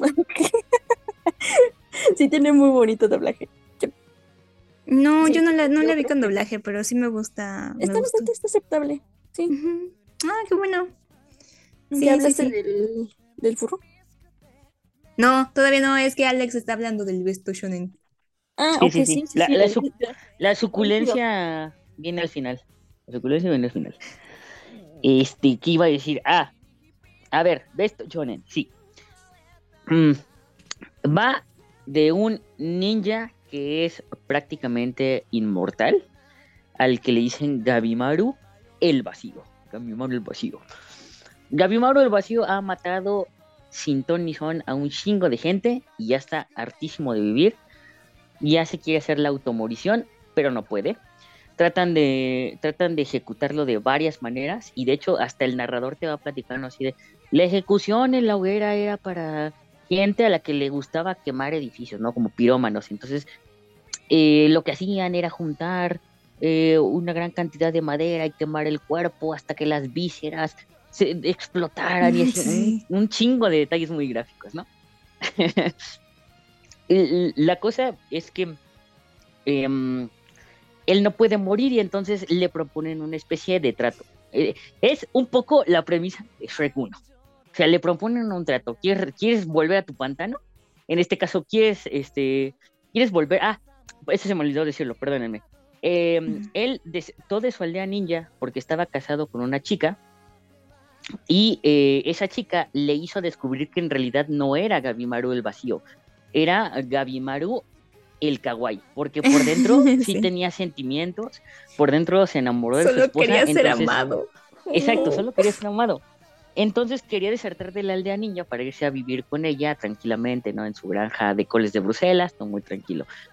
Total que, que no lo dejan salir de la aldea, lo traicionan y por eso están intentando ejecutarlo. Entonces le dicen, si tú vas a un lugar que nosotros creemos que es el paraíso budista y nos consigues el elixir de la vida eterna, que, que suponemos que está ahí, eh, te vamos a condonar todos tus, tus, tus crímenes y vas a poder volver con tu esposa y todo va a estar bien, ¿no? Bajo la protección del Shogun, ustedes van a ser felices. Por eso le digo es que básicamente es un poco la premisa de Shrek 1, ¿no? Y así, si quieres algo, vas y rescatas a mi princesa, que en este, que en este caso es el elixir de la vida, ¿no? Y junto con él eh, también van otros criminales muy peligrosos y que también tienen eh, poderes así sobrehumanos. Y a cada uno de estos criminales los va a ir custodiando un samurái que es de un clan experto en, en ejecuciones. Ellos pueden eh, decapitar a una persona de un solo tajo, lo que según el narrador es muy difícil, ¿no? Es como una, um, una habilidad que solo pocos poseen. Entonces, vamos a ver una especie de Battle Royale entre los diferentes criminales por conseguir el elixir. Y uno pensaría, ay, lo típico de siempre, ¿no? Se encuentran peleas uno contra uno o dos contra dos, van, van este, hablando acerca de sus poderes y demostrándolo, y cuando uno pega con un mazo, el otro saca un mazo más grande y también le pega, ¿no? O sea, es, muy típico de los, de los shonen, pero a lo que a mí me gusta es que en realidad hasta la serie mata personajes que creíamos que iban a ser importantes y que al final no cuentan para nada. Por ejemplo, hay un samurái que es como el, como el tutor de la coprotagonista, ¿no? Porque a Gabimaru pues le acompaña una, una chava, una de estas samuráis. Entonces hay como un tutor que tiene un parche en el ojo, ¿no? Y que él pues siempre le está diciendo, oye, pues es que a, a lo mejor, eh, puedo ser franco contigo, a lo mejor esta misión no es para ti, a lo mejor incluso el ser un verdugo no es para ti, ¿no? Y siempre la está chingue y chingue, la está chingue y chingue. Pues e, ese güey se muere en el segundo episodio, pero ni siquiera pasa a cámara, o sea, es como un recuento de, ah, ah sí, ya se murió. Ajá, ¿Recuerdas a este güey que, que, que, querías mucho? Pues se murió, se lo comieron.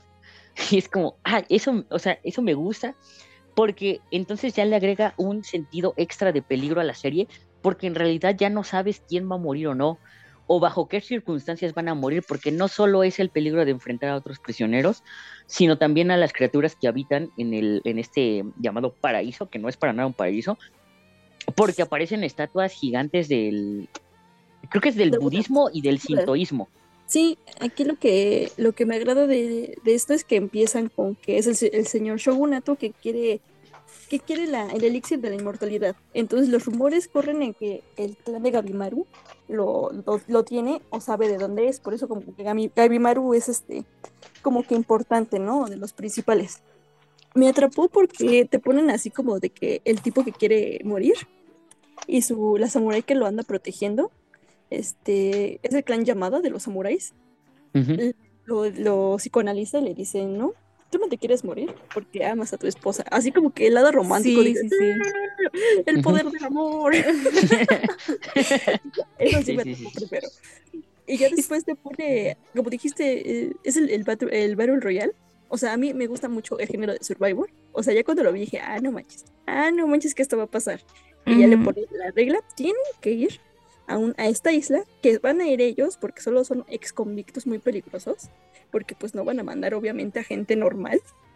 O sea, primero los van a mandar a ellos y el que gana pues ya tiene su libertad. Y de y es muy peligrosa esta isla. Entonces el premio solo lo requiere si regresan con el samurái que los va protegiendo. O sea, es así como un cuidar, cuidar doble, ¿no? Y si salen ellos dos vivos, pues va. Entonces Gabimaru se apresura cuando llega a la isla porque le dicen, si les advierten, nosotros somos la primera ronda, van a mandar a más. Y también ya está como que el clan, su clan Shinobi, de igual está como que en la mira. Y entonces él se dice así como, ni madres, me van a matar. Si ellos llegan, sí me pueden matar porque pues están como a su nivel o algo así, yo creo, ¿no? Y aquí se interponen. Y la idea es que tienen esta idea de el paraíso, porque ese, ese es Paradise. Pero me agrada porque la traducción en sí no es como que ni el paraíso ni el infierno, es como que la idea del como un inframundo. Como es el limbo, ajá. Eh, eh, es el Shangri-La budista, porque te dicen, porque ya cuando entran te dicen, no, es que hay como que hay símbolos y formas budistas y shintoístas y no sé qué, y ascéticas, creo, algo así, que son como que las religiones asiáticas que se forman. Y aquí como que va esta parte de, ok, es un survivor, o se juntan para sobrevivir, o se matan entre ellos, que pasan estas dos cosas al mismo tiempo, y se quedan así como la pregunta y la duda existencial. No, o, que incluso puede, puede, ser como... ¿Cómo que?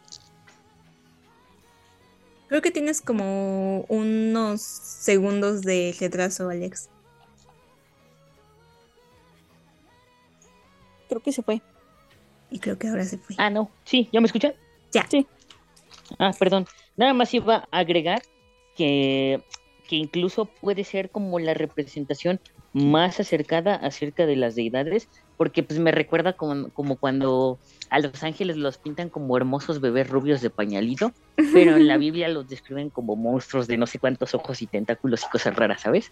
Ajá, Mm, más tipo Yo, creo que sí es una isla como que o mística o que alguien nos está hecho, porque bien dice un protagonista, este, si está vivo se puede morir.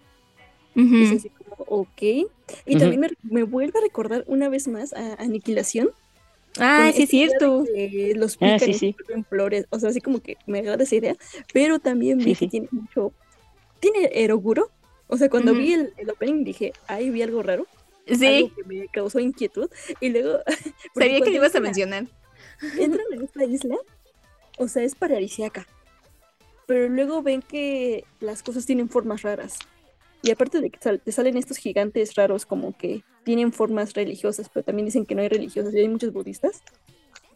Pero, o sea, los insectos, hay una escena donde pasan, se les acercan insectos que no te tienen que picar porque pues obviamente te van a, te van a matar o algo. Y tienen caras.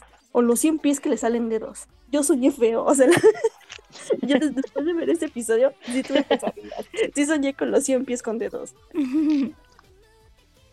Así es. No, Pero con, con las mariposas con cara. Ajá. Eso, eso es lo que en realidad sería el gusanito ese de, de Pixar de, de, de bichos en live action. Así sería. sí. Que sí, sería súper cringe. Sí, sería de mucho cringe. Me agradó a mí- este como, como inquietud. Sí, sí, sí, sí, es acción. O sea, y es ligerito también. Sí, sí, está en el baile del inquietante. Sí, a mí me gustó que, que Sí, sí, ya sí, en los, sí. en los shonen, Pero pues sí, o sea, sí. Eh, que, sí. que ya, que ya en los shonen este, ya no es como que te pongan a un protagonista, que siga el camino del héroe, que no tenga poderes, que empiece desde cero. Este personaje ya tiene un, un recorrido, un pasado, una, un contexto ya bien definido e incluso ya tiene cierto level up, o sea, ya tiene cierto poder, ya tiene cierta, este, reconocimiento como apodo, ¿no? Que es este, ¿cómo es? Gabamaru, Gabamaru, Gabimaru el vacío. Gabimaru el vacío. Ajá, o sea, Entonces, él- sí. él ya es un ninja hecho y derecho. Sí, o sea, él ya está rotísimo, pero está ahora con, con personajes que están a la altura y que también pueden competir, ¿no? Porque yo al principio pensé, bueno, si va a estar en un Battle Royale en el que pues él no puede morir, pues no tiene chiste. Pero Ujú. pues si están a la altura de, de todo eso, pues entonces ya él ya puede temer por su vida y, y tener esta, esta instinto de sobrevivencia, ¿no? Entonces sí. No, pero, pero que además sus, sus pedillos ahora más bien son Sí. mentales y morales. sí, ¿no? sí, sí. Porque eh, justo es de estos, de estos shonen que se ponen a psicoanalizar a sus personajes y que los mismos personajes eh, tienen sus monólogos internos. Por ejemplo, la chica, ¿no? Pero, pero va rápido. Sí, va Sí, rápido. pero- sí, va muy rápido. La, la chica, por ejemplo, que su propósito en la vida era como darle una muerte digna a los condenados porque vio que su papá eh, de un solo tajo hacía que, que los condenados murieran como en paz, ¿no? Sin dolor ni nada. Y ella no podía lograrlo porque, aunque lo hacía de un solo tajo, eh, ahí como que te dicen que la espada ve los, los verdaderos sentimientos, ¿no? Y cuando ella se veía reflejada en la espada, em, veía todo el dolor de las víctimas, ¿no? Todo el dolor de los ejecutados. Entonces dice, ¿por qué yo no puedo lograr lo que mi papá sí? ¿No? Y lo que, y, luego determina que lo que le faltaba no era ni fuerza bruta, ni mejor técnica, ni nada, sino como fortaleza para aceptar que había matado a esa gente y, y vivir con ello, ¿no? Es, es más bien como, ella le dice como resolución, resolución para aceptar esos sentimientos. Y cada uno de los personajes, más bien, se va enterando de que eso es lo que necesitan para, para, para evolucionar. Por ejemplo, el propio Gabimaru, que se decía el Gabimaru el vacío, ¿no? Y él mismo se repetía, es que yo no tengo sentimientos, es que yo mato a la gente sin remordimiento, no sé qué, no sé cuánto. Al final se da cuenta que no es cierto, que lo que estaba haciendo era evadir sus sentimientos, que, que nada más estaba haciendo apático para no enfrentar el, el- el- la culpa, para no enfrentar el remordimiento, para no enfrentar a todas esas, a todas esas personas que, que había matado. Y, Pero- y la esposa... descubre con es el justo poder la- del amor. Sí. Exacto, porque la esposa es la, es la primera que le dice que en realidad la fortaleza viene de, de afrontar y aceptar sus sentimientos, ¿no? Y eso es, eso es lo chido, que cada personaje, pues más bien, no va por el, oh, sí, tengo que luchar más y entrenar más y ser más fuerte y sacar la próxima técnica, sino más bien, tengo pedillos mentales, tengo que ser mi propio psiquiatra, y arreglarlos. Sí, ahí va, ahí va. Es- está bien. Me agrada la historia. Me agrada también que tenga. a- yo siento que son dos, pro- son dos protagonistas juntos. O sea, la chica del, del clan llamada, el Gabimaru. Siento así que al- son dos protagonistas al nivel. O sea, no va uno después del otro. Entraron juntos y salen juntos, o no sé si salen juntos, pues. Pero eso me agrada. Igual me ya se integró otra chica ninja. La historia de los hermanos igual me, me está agradando bastante. La de el samurái y el niñito que trae. Que spoiler, no es niñito. O sea, me, me está gustando mucho. O sea, Sí, así, en serio, también. mucho, mucho. Y, Y- y y- lo trae Panini, ¿eh? o sea, yo estoy considerando. Seriamente. Sí, desde que lo trajo Panini, yo me acuerdo haber leído un poco de la sinopsis. Me acuerdo que me llamó la atención, pero no sé por qué, como salió a la par como de Jujutsu Kaisen, Ajá. como que dije, ay, otro, otro shonen genérico de, de lo mismo, y como que no, ya no lo compré, pero sí, como que te- Pues, tenía pocas expectativas, pero sí me gustó. Honestamente, yo lo, yo lo empecé a ver porque dije, ah, es histórico. y ya Sí. si hubiera sido como más en época contemporánea, no, a lo mejor no, no, no me animaba hasta que las escuchaba. Pero sí, sí, sí me gustó mucho. Favorito, favorito mucho. like, like, like el best shonen de la temporada. Y sí soñé feo, o sea, cuando salieron esos insectos, soñé, esa noche soñé muy feo. Pues ahí está. Esa sí es recomendación. Ya, ya ve- veremos si permanece o no al final de la temporada, porque luego nos sorprendemos de nosotros Sí, sí, mismos. sí. No, no cantemos victoria porque ya sabemos cómo terminó el asunto de Tokyo Revengers. sí. Sí, sí, No, sí, no, no sí- futuro. Sí, sí, sí, sí me agrada. Pues sí, ahí está otra Apuesto, buena apuesto. recomendación. Ujú. Sí, sí, sí, también. Sí, sí, sí, sí. Que, que también mete, mete figuras a los furros. Nada más iba a decir algo final. Sí mete historia, sí mete figuras históricas, ¿no? Por ejemplo, habla de los Ujú. 47 Ronin. Ah, Eso- sí, eso es lo único que me sé. Porque le dicen, ajá, los, los chicos hermanos, así como que perdieron todo y se hicieron como que bandidos porque decía que ellos, ellos eran descendientes de uno de los 47 de Ronin que lucharon por su señor feudal y por eso murieron. O sea, como así como que de- les vale la vida porque pues no hay lealtades. Ujú. Es como estúpido tener las lealtades y nada más se tienen a ellos mismos. Ah, pues igual el, shon- el shogunato porque por eso el shogun ya está así como X porque dice como ya no, ya se acabaron la época de las peleas de los samuráis. O sea, ya es el shogunato establecido y el otro así como de, ay, pues qué flojera. A ver, peleense. A ver, a ver, A ver, pélense. a ver, peliense. Cuando se empiezan a pelear, así, a ver, peleense. sí, sí. Ay, esto, esto, esto shonen, sí, sí, esto shonen. Pero a ver, ya, furros, furros. Espera, espera, espera. Quiero, quiero mencionar rápidamente el de llamada con así, este, una sinopsis cierto. rapidísima. Porque este sí es shoyo, esta demografía es shoyo. Es llamada Kun Tu Level este, 999 no Koizuru. Eh, bueno, esta es una chica que empieza a ser gamer porque su novio es gamer y quiere estar como a la par de él. Y, y le, y le gusta mucho. Entonces eh, también empieza a agarrar como gusto por, por los videojuegos. Que en Japón los videojuegos, este, normalmente, o los más famosos, son de estos juegos como, como tipo League of Legends, que, que, pues tienes como un rol, ¿no? Dentro del, del videojuego. Pero resulta que de un momento a otro su novio la engaña con otra chica que conoció en el videojuego y que pues empezaron a salir. Entonces eh, el anime empieza así, en que su novio la termina porque conoció a otra chica dentro del videojuego y le dice, pues sabes qué, este, la verdad estás más, está más bonita, ya no quiero nada contigo y la quiero a ella. Pero mm, me gusta porque desde el principio no es como la típica ruptura de que, ah, sí, rompimos, ya se me olvidó, sino que te muestran el luto que pasa la per- el personaje que se llama Kane. O sea, Kane está sufriendo de verdad porque ah, incluso tiene esos flashbacks y esos recuerdos de cómo, cómo su, su novio pues aparentemente le había prometido muchas cosas y que iban a estar juntos siempre y como que esta perspectiva que ella tenía del romance con él y que a él de un momento a otro le valió y se fue con otra chica. Entonces ella sí está sufriendo por, e- con, con este duelo y, y se pone a... mm, Una forma como de superarlo es enajenándose completamente en este mismo juego, que por supuesto su novia ya la bloqueó como personaje.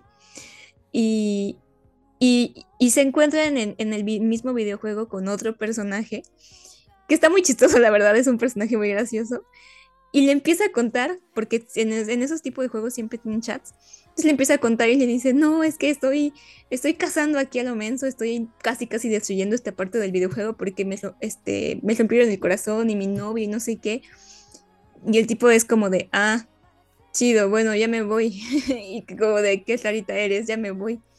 Y entonces pues ella está, está tratando de superar las cosas y la invitan a un festival, a un festival de ese videojuego donde van a vender como cosas exclusivas y así, ¿no? Entonces ella dice así como de, me voy a vestir súper bonito para que él se arrepienta de todo lo que perdió, ¿no? Y, y porque pues sigue con esa, co- con, ese corazón roto. Entonces va a la convención esta del videojuego, resulta que sí lo encuentra y lo encuentra con esta otra chica y él ni en cuenta de ella. Entonces, en lugar de sentirse mejor al respecto, pues provoca completamente lo contrario de decir, ¿qué, hice? ¿Qué hago aquí? Ouch, me acabo. George el curioso se lastimó a sí mismo. Se lastimó a sí mismo. sí, exacto. No manches, ya tenía mucho que no vi eso. Fue lo que pensé en ese momento. Porque sí, o sea, eh, le, le bajó la autoestima cañón porque además él, él no, no, ni siquiera se fijó que estaba ahí.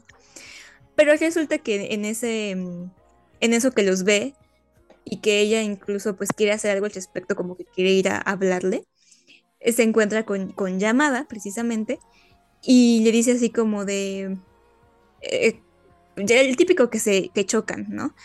Y le dice así como de, ¿y tú quién eres? Y resulta que ese tal llamada es el monito chistoso que se encontró al que le contó todos sus problemas en el videojuego. Y, y como le contestó igual, es como de, ah, no me importa. Ah, este, chocaste conmigo. Ah, no me importa. Así completamente monosílabos. Ella luego, luego lo reconoció y le dijo, ¿eres llamada? Porque pues aparece el nombre del usuario, ¿no? Y le dice, sí, ¿por qué? Y en eso, cuando dice, ¿eres llamada? Su exnovio voltea y dice así como de, no puede ser. Y, y Akane dice así como de, ah, sí, soy yo. Y el tipo así como de, por Dios, es llamada, es el tipo más popular de toda la, la vida de los videojuegos. Resulta que ese tal llamada es un super pro de esos gamers a los que ya les pagan por ser este, gamers profesionales. Y es un gamer muy famoso al que, y él casi no le habla a nadie. Entonces, lo que hace esta chica es decirle así como de, ah, sí, él es mi novio, ¿no? Y el llamado así como de, ¿de qué hablas? Te acabo de conocer. Y la- lo soborna con una, con un ticketcito de unos de esos skins o no sé, algún objeto en particular que había del juego. Y dice así como de, por favor, di que eres mi novio nada más por, para no darle la satisfacción a mi ex. Y era así de, bueno, sí, soy su novio.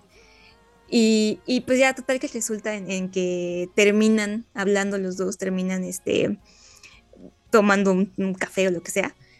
Y por azares del destino, en ese primer episodio tuve altas expectativas porque esta chica bebe, bebe un montón y le empieza a decir cómo tiene el corazón todavía destrozado. Y al siguiente día amanece sin ropa en la casa del tipo este llamada. Y yo dije, he leído suficiente yo sé y yo- suficiente smooth como para saber que aquí me falta una escena. ¿Y si faltó? No, no pasó ahí nada, nada más la tipa se puso muy ebria y vomitó y entonces... No, sí iba a pasar, pero te juro muy casi al final. Sí, sí, sí, o sea, obviamente no lo vamos a ver en el anime y no creo que lo vayamos a ver en el anime porque este es un Mm. shoujo, Ujú. pero tiene completamente el potencial para ser un, un yosei. Y ya pues aquí eh, estos, estos chicos que, bueno, llamada resulta que es el juzgando típico, que no habla, es serio, es callado, tiene la mirada. este, pero, pero que Pero me, fin- me gusta como en el imaginario de los japoneses, los gamers son súper atractivos, ¿sabes? Aparentemente, pero para otros chicos, o sea, son como la admiración de, de entre los mismos gamers que se proyectan, ¿no? Porque es un, o sea, si eres otaku normalmente también eres un gamer y, y te ves reflejado, ¿no? En, en eso y por eso los ponen así como si fueran los Sí, sí, sí, sí. super pros. Pero me gusta Ajá, los rockstars, sí, sí. me gusta porque no es así como también el típico de, un amor que surge de la nada.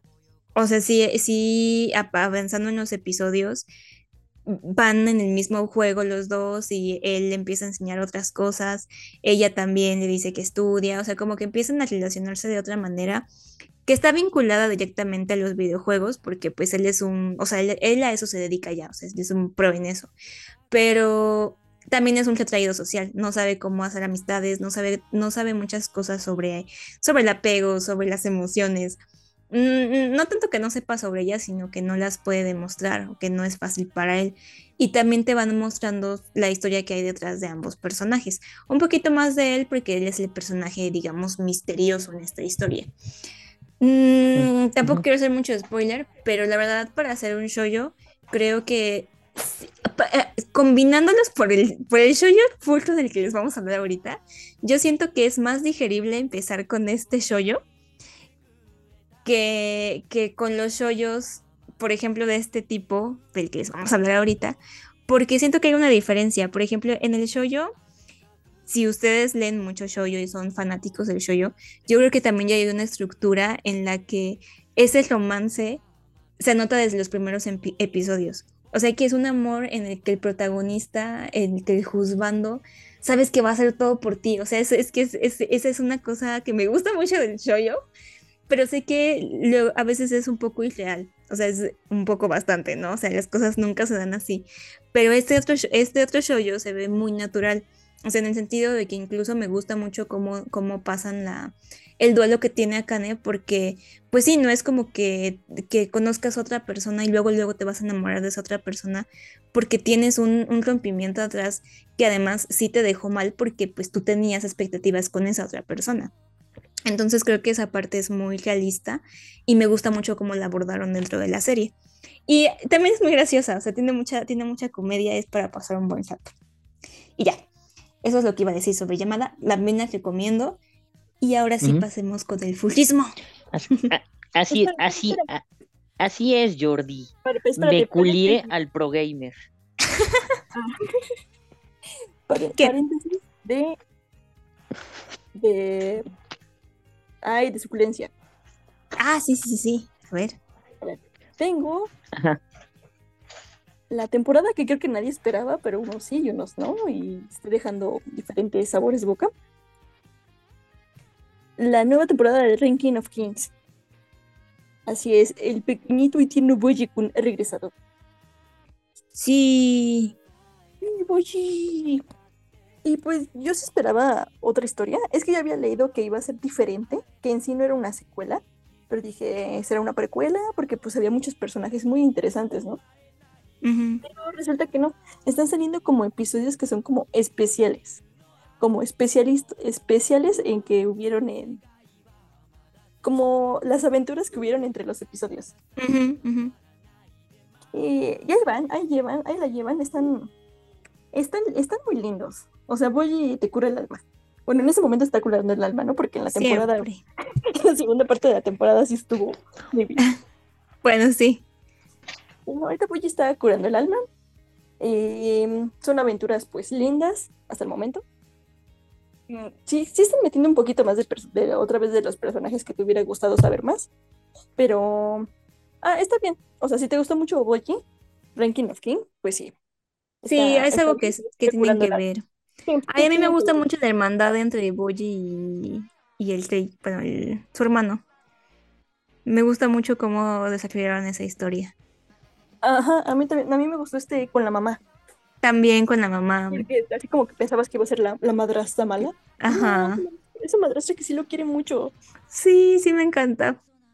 Todavía me, me encanta Boji. La verdad sí tienen que verlo, si no le han dado una oportunidad todavía. He pensado que los padres japoneses son como los padres latinoamericanos. Siempre son culpables de todo, de todos los traumas de sus hijos.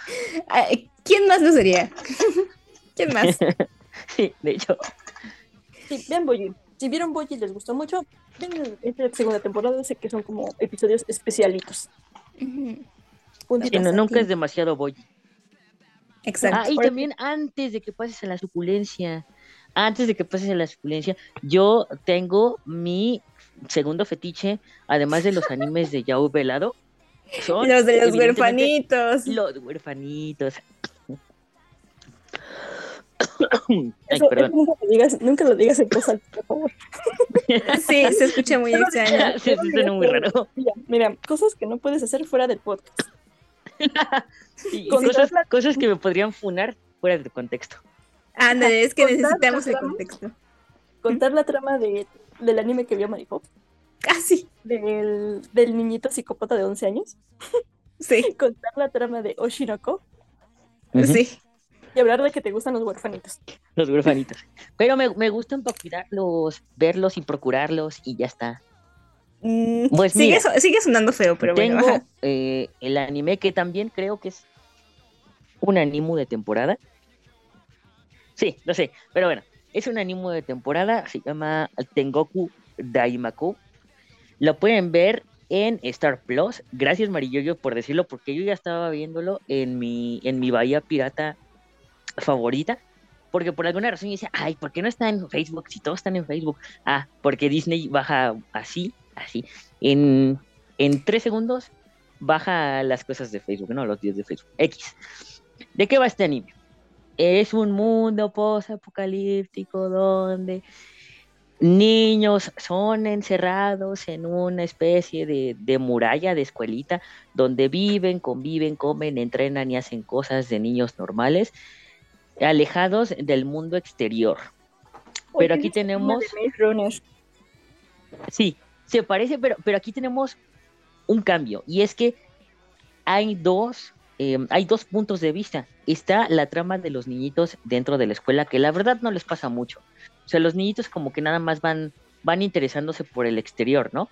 Así como que a alguien se le mete la idea de que, oigan, ¿y qué hay más allá del exterior? ¿No? Y, van un poco indagando en ello. La trama, la otra trama es la más interesante y creo que la principal, y es de un do- dos chavitos, un, chavito y una chavita, em, que van, que, necesitan ir a un lugar que se llama Paraíso. Sabemos que ellos salieron de Tokio, que todavía hay sobrevivientes en, en- en- en las grandes ciudades. No sabemos bien, bien qué ha pasado, pero se, se dice que hace unos 10 años hubo algo que se llamaba la Gran Catástrofe. Y em, también vemos que ahora hay monstruos como humanos, monstruos eh, grotescos con formas raras que eh, suelen atacar a los viajeros, ¿no? Y por eso es peligroso el exterior. Entonces, em, estos dos chicos tienen que salir de Tokio y llegar al paraíso porque uno de ellos tiene al parecer la habilidad de matar a estos monstruos con sus propias manos. Y entonces le encomendaron la misión de que tiene que ir a ese lugar que se llama el paraíso a encontrarse con una persona que se parezca muchísimo a él e inyectarle un suero, una medicina o no, o no sé qué. O sea, le- les- ni siquiera le, espe- le especificaron, nada más le dijeron, tú tienes que llegar a este punto, encontrar a alguien que se te parezca mucho a ti e inyectarle esta medicina. Ya está. Oye, oye, eso, eso parece la, la trama inicial de, de las Obvious. Igual. Ah, eh, eh, un poco, un poco, un poco, un poco, un poco. Pero... Ah, Sí, sí, Mm, o sea, eh, es un poco en cuanto a que aquí vamos otra vez a ver como el, el viaje de estas dos personas y cómo durante el viaje se van a ir uniendo cada vez más, ¿no? Pero, pero sí se diferencia en, en otros aspectos, ¿no?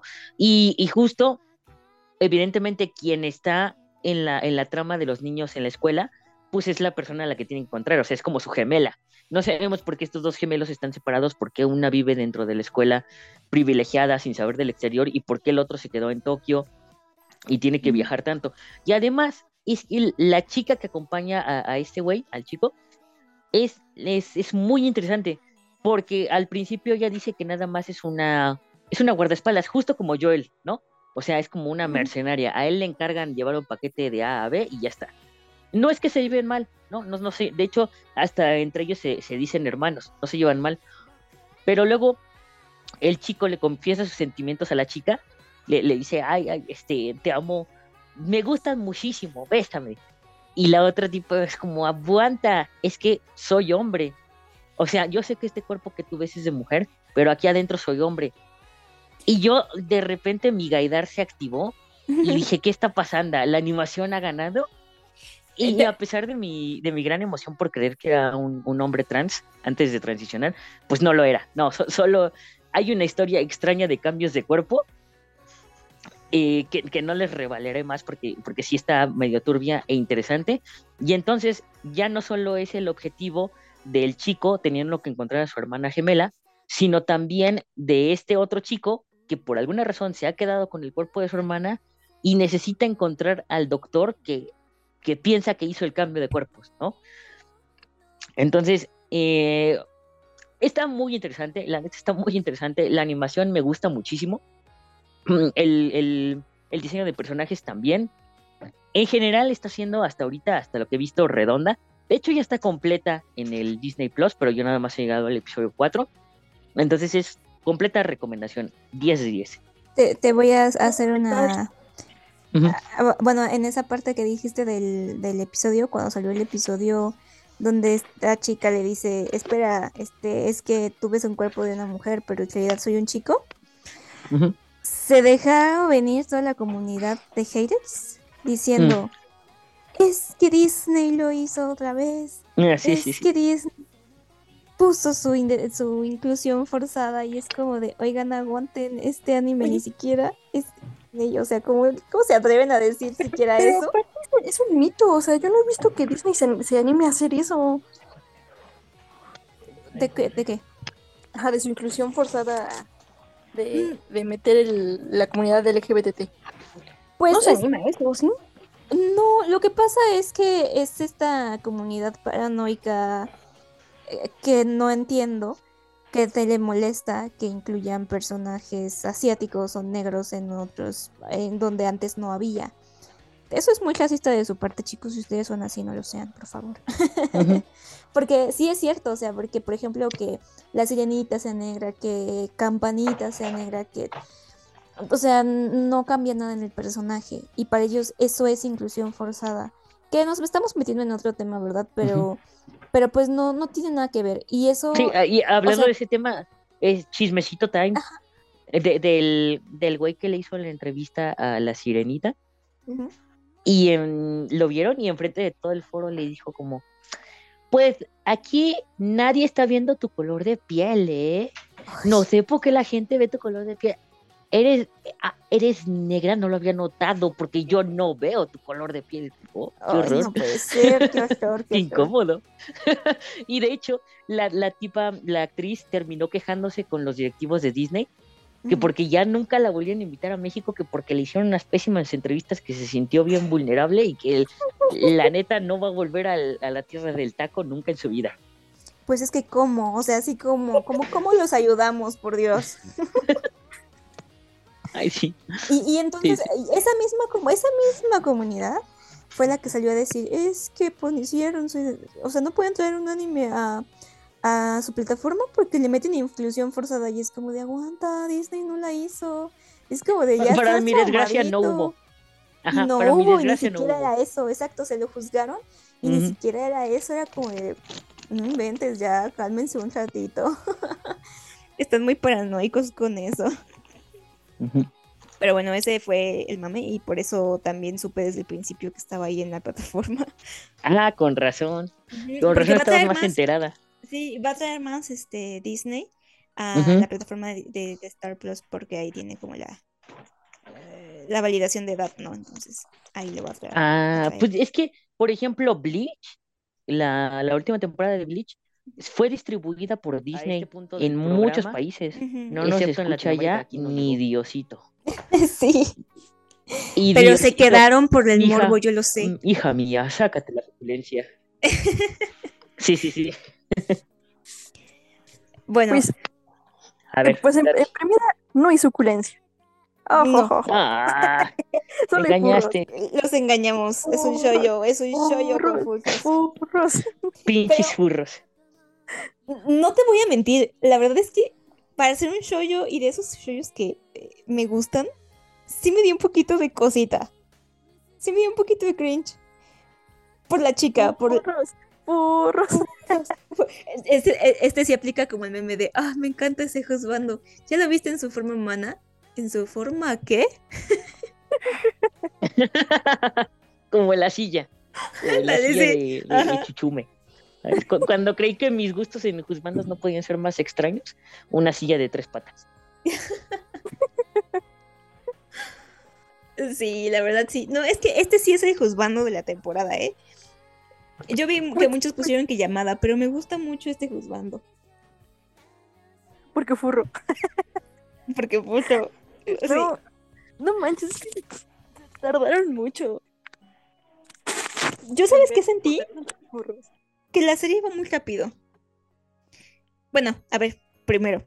La serie se llama Niehime tu Kemono no O, que es como la mm, la ¿qué? La princesa sacrificio y el rey de las bestias. Este argumento es que está el reino de las bestias y está el reino de los humanos. Tuvieron una guerra, pero y los humanos perdieron. Entonces, para mm, como para compensar, eh, cada cierto tiempo le dan un tributo, como tributo, a una persona para, como sacrificio, se le ofrecen al, al rey de las bestias. Y eh, nuestra historia comienza con el sacrificio número 9, que es nuestra protagonista Salifi. Salifi. Y eh, ella llega, o sea, así como se los digo, o sea, comenzamos con esta pequeña introducción de, este mundo y que además hay partes del planeta y sobre todo en el mundo, la, en la parte de la zona de las bestias, que el, el aire es como, está medio contaminado, entonces hay como cierta toxicidad en el ambiente. Y estos bestias hacen un, este rey hace un ritual también con el sacrificio humano, se supone. Entonces llega nuestra, el sacrificio número 9, que es Salifi. Y, y es una chica que pues se ve pequeña, o sea, está chiquita porque es humana, entonces se ve pequeñita. Y, y llega con el rey de las bestias y pues es el sacrificio, ¿no? Y ella en lugar de estar espantada o, o algo así, está así como pues normal, o sea, ella sabe que la van a sacrificar y ella está ya esperando casi casi su fin. Entonces el, el rey de las bestias le pregunta así como de, oye, ¿no estás espantada conmigo o algo así? Y no, ella es súper normal, así como, no, ¿qué onda, no? Es, ah, sí, es el rey de las bestias, ah, qué chido. Pero es esas chicas de las que dicen, no, obvio no me das miedo, porque tus ojos no expresan miedo, expresan... Ah, no me acuerdo que le dijo algo así como que tienes muchos sentimientos o que eres una persona amable o algo así. Que hay dentro de ti un corazón. Y, y ella ya no, no le expresa que tiene miedo, o sea, porque le dice que ella está preparada, porque Ajá. siempre lo supo. O sea, ha vencido ese miedo y ha visto como que ha tratado de, como siempre supo que va a ser el sacrificio, como que Oh, contempló la vida. no, no, no. La Ay. metáfora del cordero y el león, otra vez, del crepúsculo. como que ya, ya contempló la vida y lo bello que era, así que pues no tiene miedo. Y No que si va a morir, y si, ajá, y no tiene ningún lugar que Ah. regresar, y, y si va a morir, pues que sea a manos de él.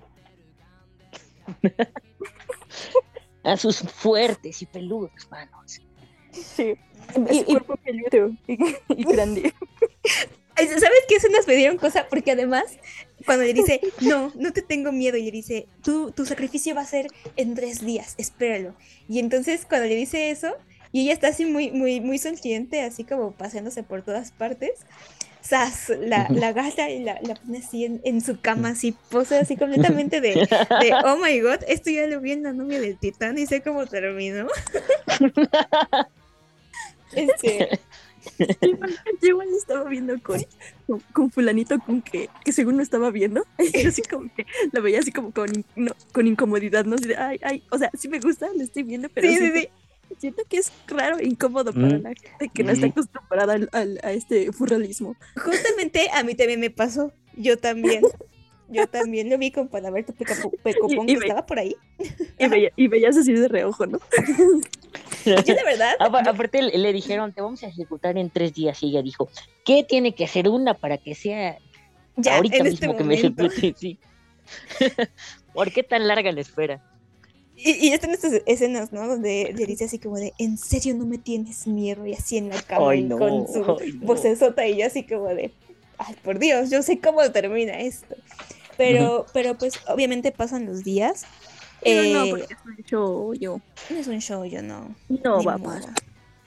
Además, ¿sabes qué? Si me daba como ese, e- ese incomodidad a mí, era el diseño del personaje de la protagonista.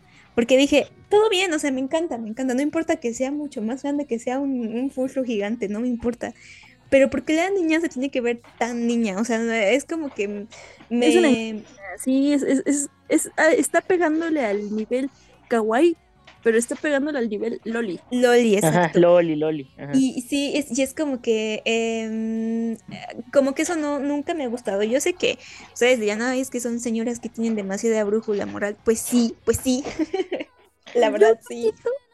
O sea, sí, pero no, no lo siento tanto, ¿eh? La verdad no me está, a mí no me está inquietando. ¿No te está porque- inquietando? No, no, la verdad no, es que no la veo tan loli. O sea, sí, sí está, a mí no me gustan más bien las protagonistas chiquitas. Pero es que está chiquita. Pero está chiquita, pero a mí no me gustan así las protagonistas muy, más bien, está chiquita, pero no importa que esté chiquita. A mí no me gusta que sean muy, muy, muy kawaii. O sea, Ah, es sí, que sí, es- eso es sí. Inma- Ajá, como dulce, así. inmaduras. Ajá. No, no, no, no es inmadura. No, O sea, es, es así. es, es muy que digo, como, como aceptó su muerte, pero es muy linda. Así Ujú. como de. Ella todos los ve buenos. Mm. Y ve la bondad en la gente.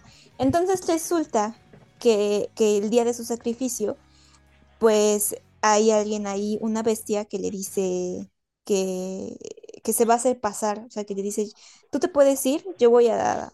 a, como que hay una conspiración para matar al rey de las bestias. Y le dice así como de, esta es tu oportunidad, tú haces trato conmigo y, y yo me encargo de matarlo a él, ¿no?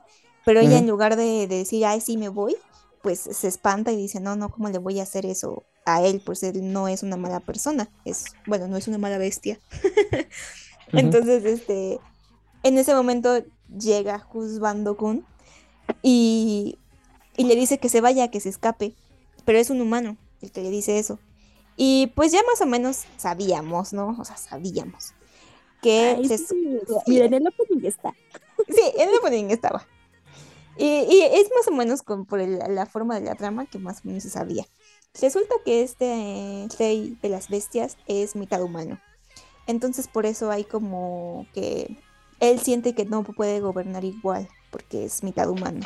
Y a todos estos sacrificios que ha tenido anteriormente, no ha habido en realidad ningún sacrificio, él solamente disimula que ha habido sacrificios y hace que pues se vayan las chicas que llegan ahí como no, nu- nunca ha matado a nadie pues No, y aprovecha porque no es un sacrificio a- en público. Ajá, O sea, lo hace así como en un sótano, porque él decidió hacerlo en privado. Así como por comodidad y porque, y aparte dicen que pues, se las come porque dejar la sangre. Y dicen, no, es que él se hiere para dejar la sangre, hace huir a la chica y aprovecha esa noche para esconderse, porque esa noche es se humano muestra su lado humano. Ajá. Mm. Y sí la verdad es que el diseño de Juzbando humano me gustó mucho más que el furro pero no pasable ambas ambas pasables ¿Qué? ¿Te gusta el furro? ¿qué? ¿qué? digo qué? Sí, ah, sí, el, el diseño del, del rey, del rey bestia, sí, sí, humano, sí. Claro, Sí, sí, sí, humanos. humanos. Sí, sí, sí. Este. Y, y entonces aquí viene esa parte donde le dice así como de a la chica que pues se, se escape, ¿no? Y le dice, no, o sea, ya te dije que, que de verdad no tengo a dónde ir y que pues no, o sea, sería lo mismo que me dejes aquí a que me dejes en otro lado. Y era así como de, bueno, entonces vas a ser mía completamente desde ahora. Y es como de, ¿qué? Y, lo, y los otros sacrificios, bueno, yo chingo a mi madre entonces. Sí. Es que no tuvieron esa misma interacción, con- no vieron sus sentimientos ni su corazón seguro. humano. No vieron a través de tus ojos su, Exacto. verdad- su verdadero ser. No sé, creo que, creo que estaban muy ocupados desangrándose. No, la que se des- las que se desangraban era él, no ella. Ajá, él, ajá, ellas no, ellas las dejaba escapar. Entonces e- ella sí lo ve de, ay, ya ves, eres una persona buena, te hiciste daño para salvar a la gente. Sí. Bien, bien, ve, ve el nivel de Es que drama. lo ponen, lo ponen en nivel de drama y ella lo pone a nivel de juzgando que tú no lo puedes negar. Sí, de, sí, sí. Ok, sí es juzgando. O sea, la chava, la protagonista te acaba de decir que es un juzgandote. Y desde el principio. Es burro y humano, los tienes a los dos. Exacto, premio doble. Si te soy sincera, si el tipo no se hubiera convertido en humano, no, no me hubiera importado. Sí, a mí tampoco, la verdad, cuando lo vi dije, "Mm, no me O molesta. sea, no, o sea, no me sorprendió y tampoco me tampoco sentí alivio cuando lo vi. O sea, dije, ah, pues está guapito. Pero no, no sentí una- un gran alivio así de decirle, ay, sí, sí puede, es humano. Por dije, eso te "Bueno, decía que ese doble". es el meme de ¿de cuál forma humana? Sí, Entonces, sí, pues, sí. e- esta, esta historia, o sea, es que cuando lo vi, dije, si lo ves de una forma objetiva, también es como de, qué ridículo, me encanta, porque es, esa, es ese drama que es completamente fantasioso, que en un segundo dice, yo voy a hacer todo por ti, y yo, yo también estaba con mis gritos, gritos internos de, ¡ah, sí! ¡ah, sí! Esto es lo que quería ver, pero si ya lo veo con otra persona, y hago esa comparación, digo, es que yo conozco esa, mm, e- e- esa estructura del shoyo, de este tipo de shoyo, donde todo es muy dramático y romántico y ya todo por ti. Pero si ya lo ves con otra persona que no ha visto shoyo, que no lo conoce bien, sí llega a ser de repente como de incómodo, o sea, sí llega a ser como un poco incómodo. Me pasó lo mismo, que pues él, él tampoco estaba viendo, pero me dijeron así de, ay, pues no es la gran cosa, es la, es la típica, eh, ¿cómo se llama? Trama del cuento de la Bella y la Bestia. Y así de, ¿y qué tiene? Pero qué bestia. así, o sea, es que sí. Es una bestia muy linda. Que tengo un problema también con esa metáfora, pero bueno, luego, es para luego. Pero en este momento no, no, me, no me importa y no me incomoda. Está bien. No, porque Funciona, a- a- además, este, realmente, yo siento que todo eso era como una excusa. O sea, toda esa trama era una excusa para el romance. burro. Burro. Burros, sí. Sí. O sea, me están dando autoridad y permiso para que se vea aceptable que me esté gustando este shoujo furro. ¿Desde cuándo este podcast se volvió furry? Ah, ya No, tiene no. Sí, pero no sé, es como cuando... Desde que yo- nos perdimos en los ojos de Legoshi. No, desde, yo creo que desde antes. Nada más que no lo habíamos notado. Como teníamos tantas cosas así, decíamos como de, ah, yo también vi esto furro. Ah, sí es cierto, esto furro también. Y yo sí Mira, tengo en es mi lista que muchos ese, furros. ese, ese TikTok de el pez guapo de Nemo Ah, Me sí, todo. te cambió la No, vida. Sí, me cambió la vida. Ahí me di cuenta de que. De que Mira, siempre ese- estuvo ahí. sí, no, no me di. Mira, Oh, no me di demonios, cuenta, es atractivo. yo no me di cuenta cuando empecé a leer furro hasta que leí un smooth. El de la chica que es este. Que va a una. En el mundo. Que se mete al mundo furro y va a una guardería y se enamora del lobo. O sea, ¿Qué? ese muy. y que- eso lo había contado y que hay mucho. Sí, Este, sí, sí. que hay muchas escenas así. Así como que yo dije, ¿qué? ¿Por qué me está gustando mucho esto? A mí ¿Y me por, qué me está- y por qué BL. en suge- y por qué en sugerencias me está saliendo más? Y las sigo leyendo. Ajá, eso, eh, eh, ahí no me di cuenta. Y no me di cuenta cuando empecé a, a leer BL. O sea, yo nunca me dio recomendación y me dijo, léete esto. Y así cuando empecé, ¡pum! Ya estabas ahí. Ajá, y dije, ah, no está bueno esto. Y ella me dijo, tóxica, pero está bueno. Sí. Sí, sí, sí. Pero, pero sí, de repente. Simplemente hay que aceptar que en un momento ya empiezas a leer de todos los, los géneros y subgéneros y toda la vida y por haber. Y Esto, tiene. esto se está, esto se está expandiendo. O sea, he Sí. leído así co- en comentarios cosas X, cosas random, y que el mismo de la gente en los comentarios dice, ah, ya entendí, es que es Omega, Ajá. es que es Beta, y así de, ¿qué? ¿Estamos en el mismo universo? sí, así como que no te diste cuenta y esto ya está superando cosas. Sí. Y ya de repente estás leyendo un Omegaverse bien extraño. Es que, güey, ¿cómo llegué aquí?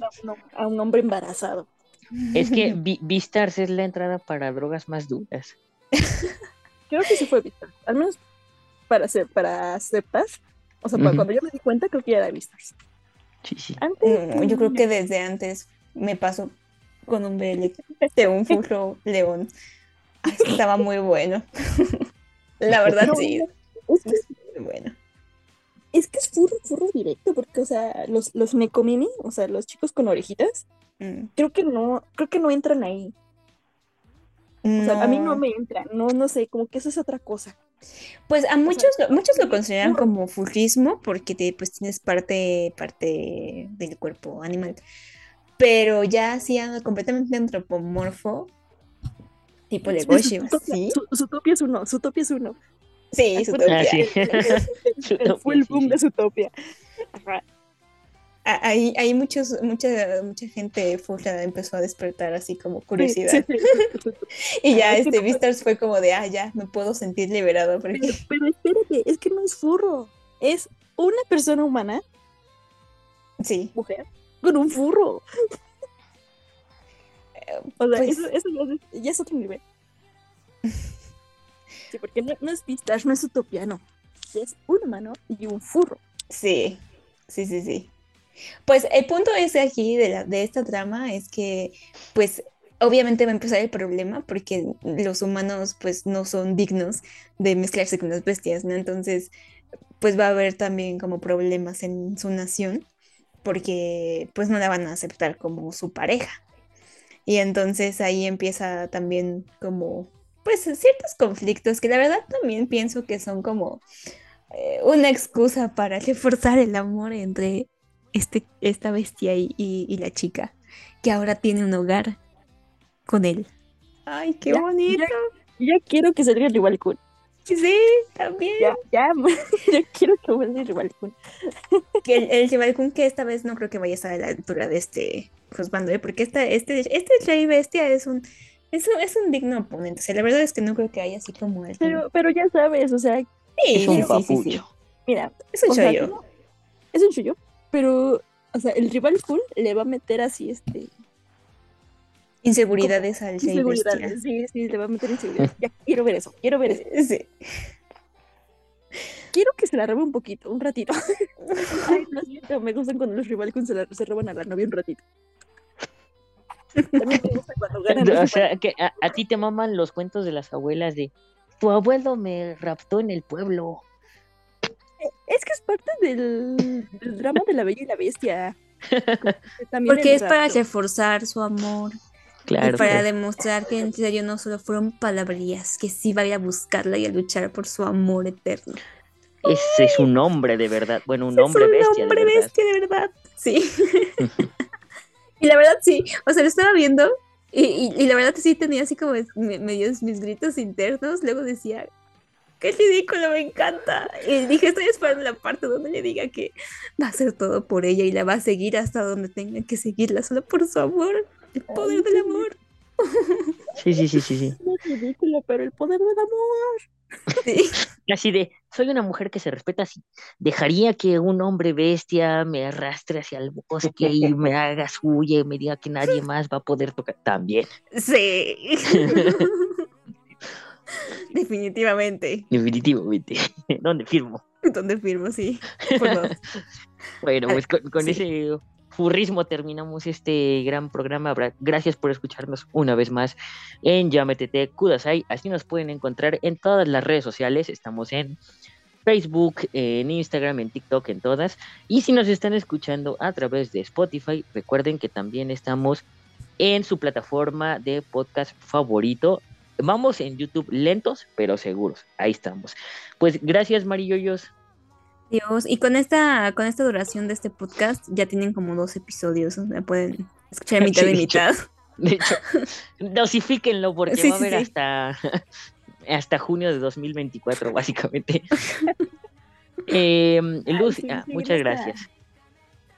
Sayonara, no, pero sí, les va a durar. O sea, si no pueden escucharlo de jalón, pues está chido. Una horita de cuando voy a trabajar, una horita cuando regreso. Ahí está, está chido. Tienen para la Sí. semana. Es más, tienen para la semana entera. Y, y yo les deseo que su animal del zodiaco favorito humanizado venga y se la rapte por la noche. No, ya duérmanse que a esta no, hora No, viene el señor León a chuparlos, no, a jalarles las patas. no, no, Alex, yo no quiero un toro, no. Te va a tocar el, el de la casa de Tauro. No.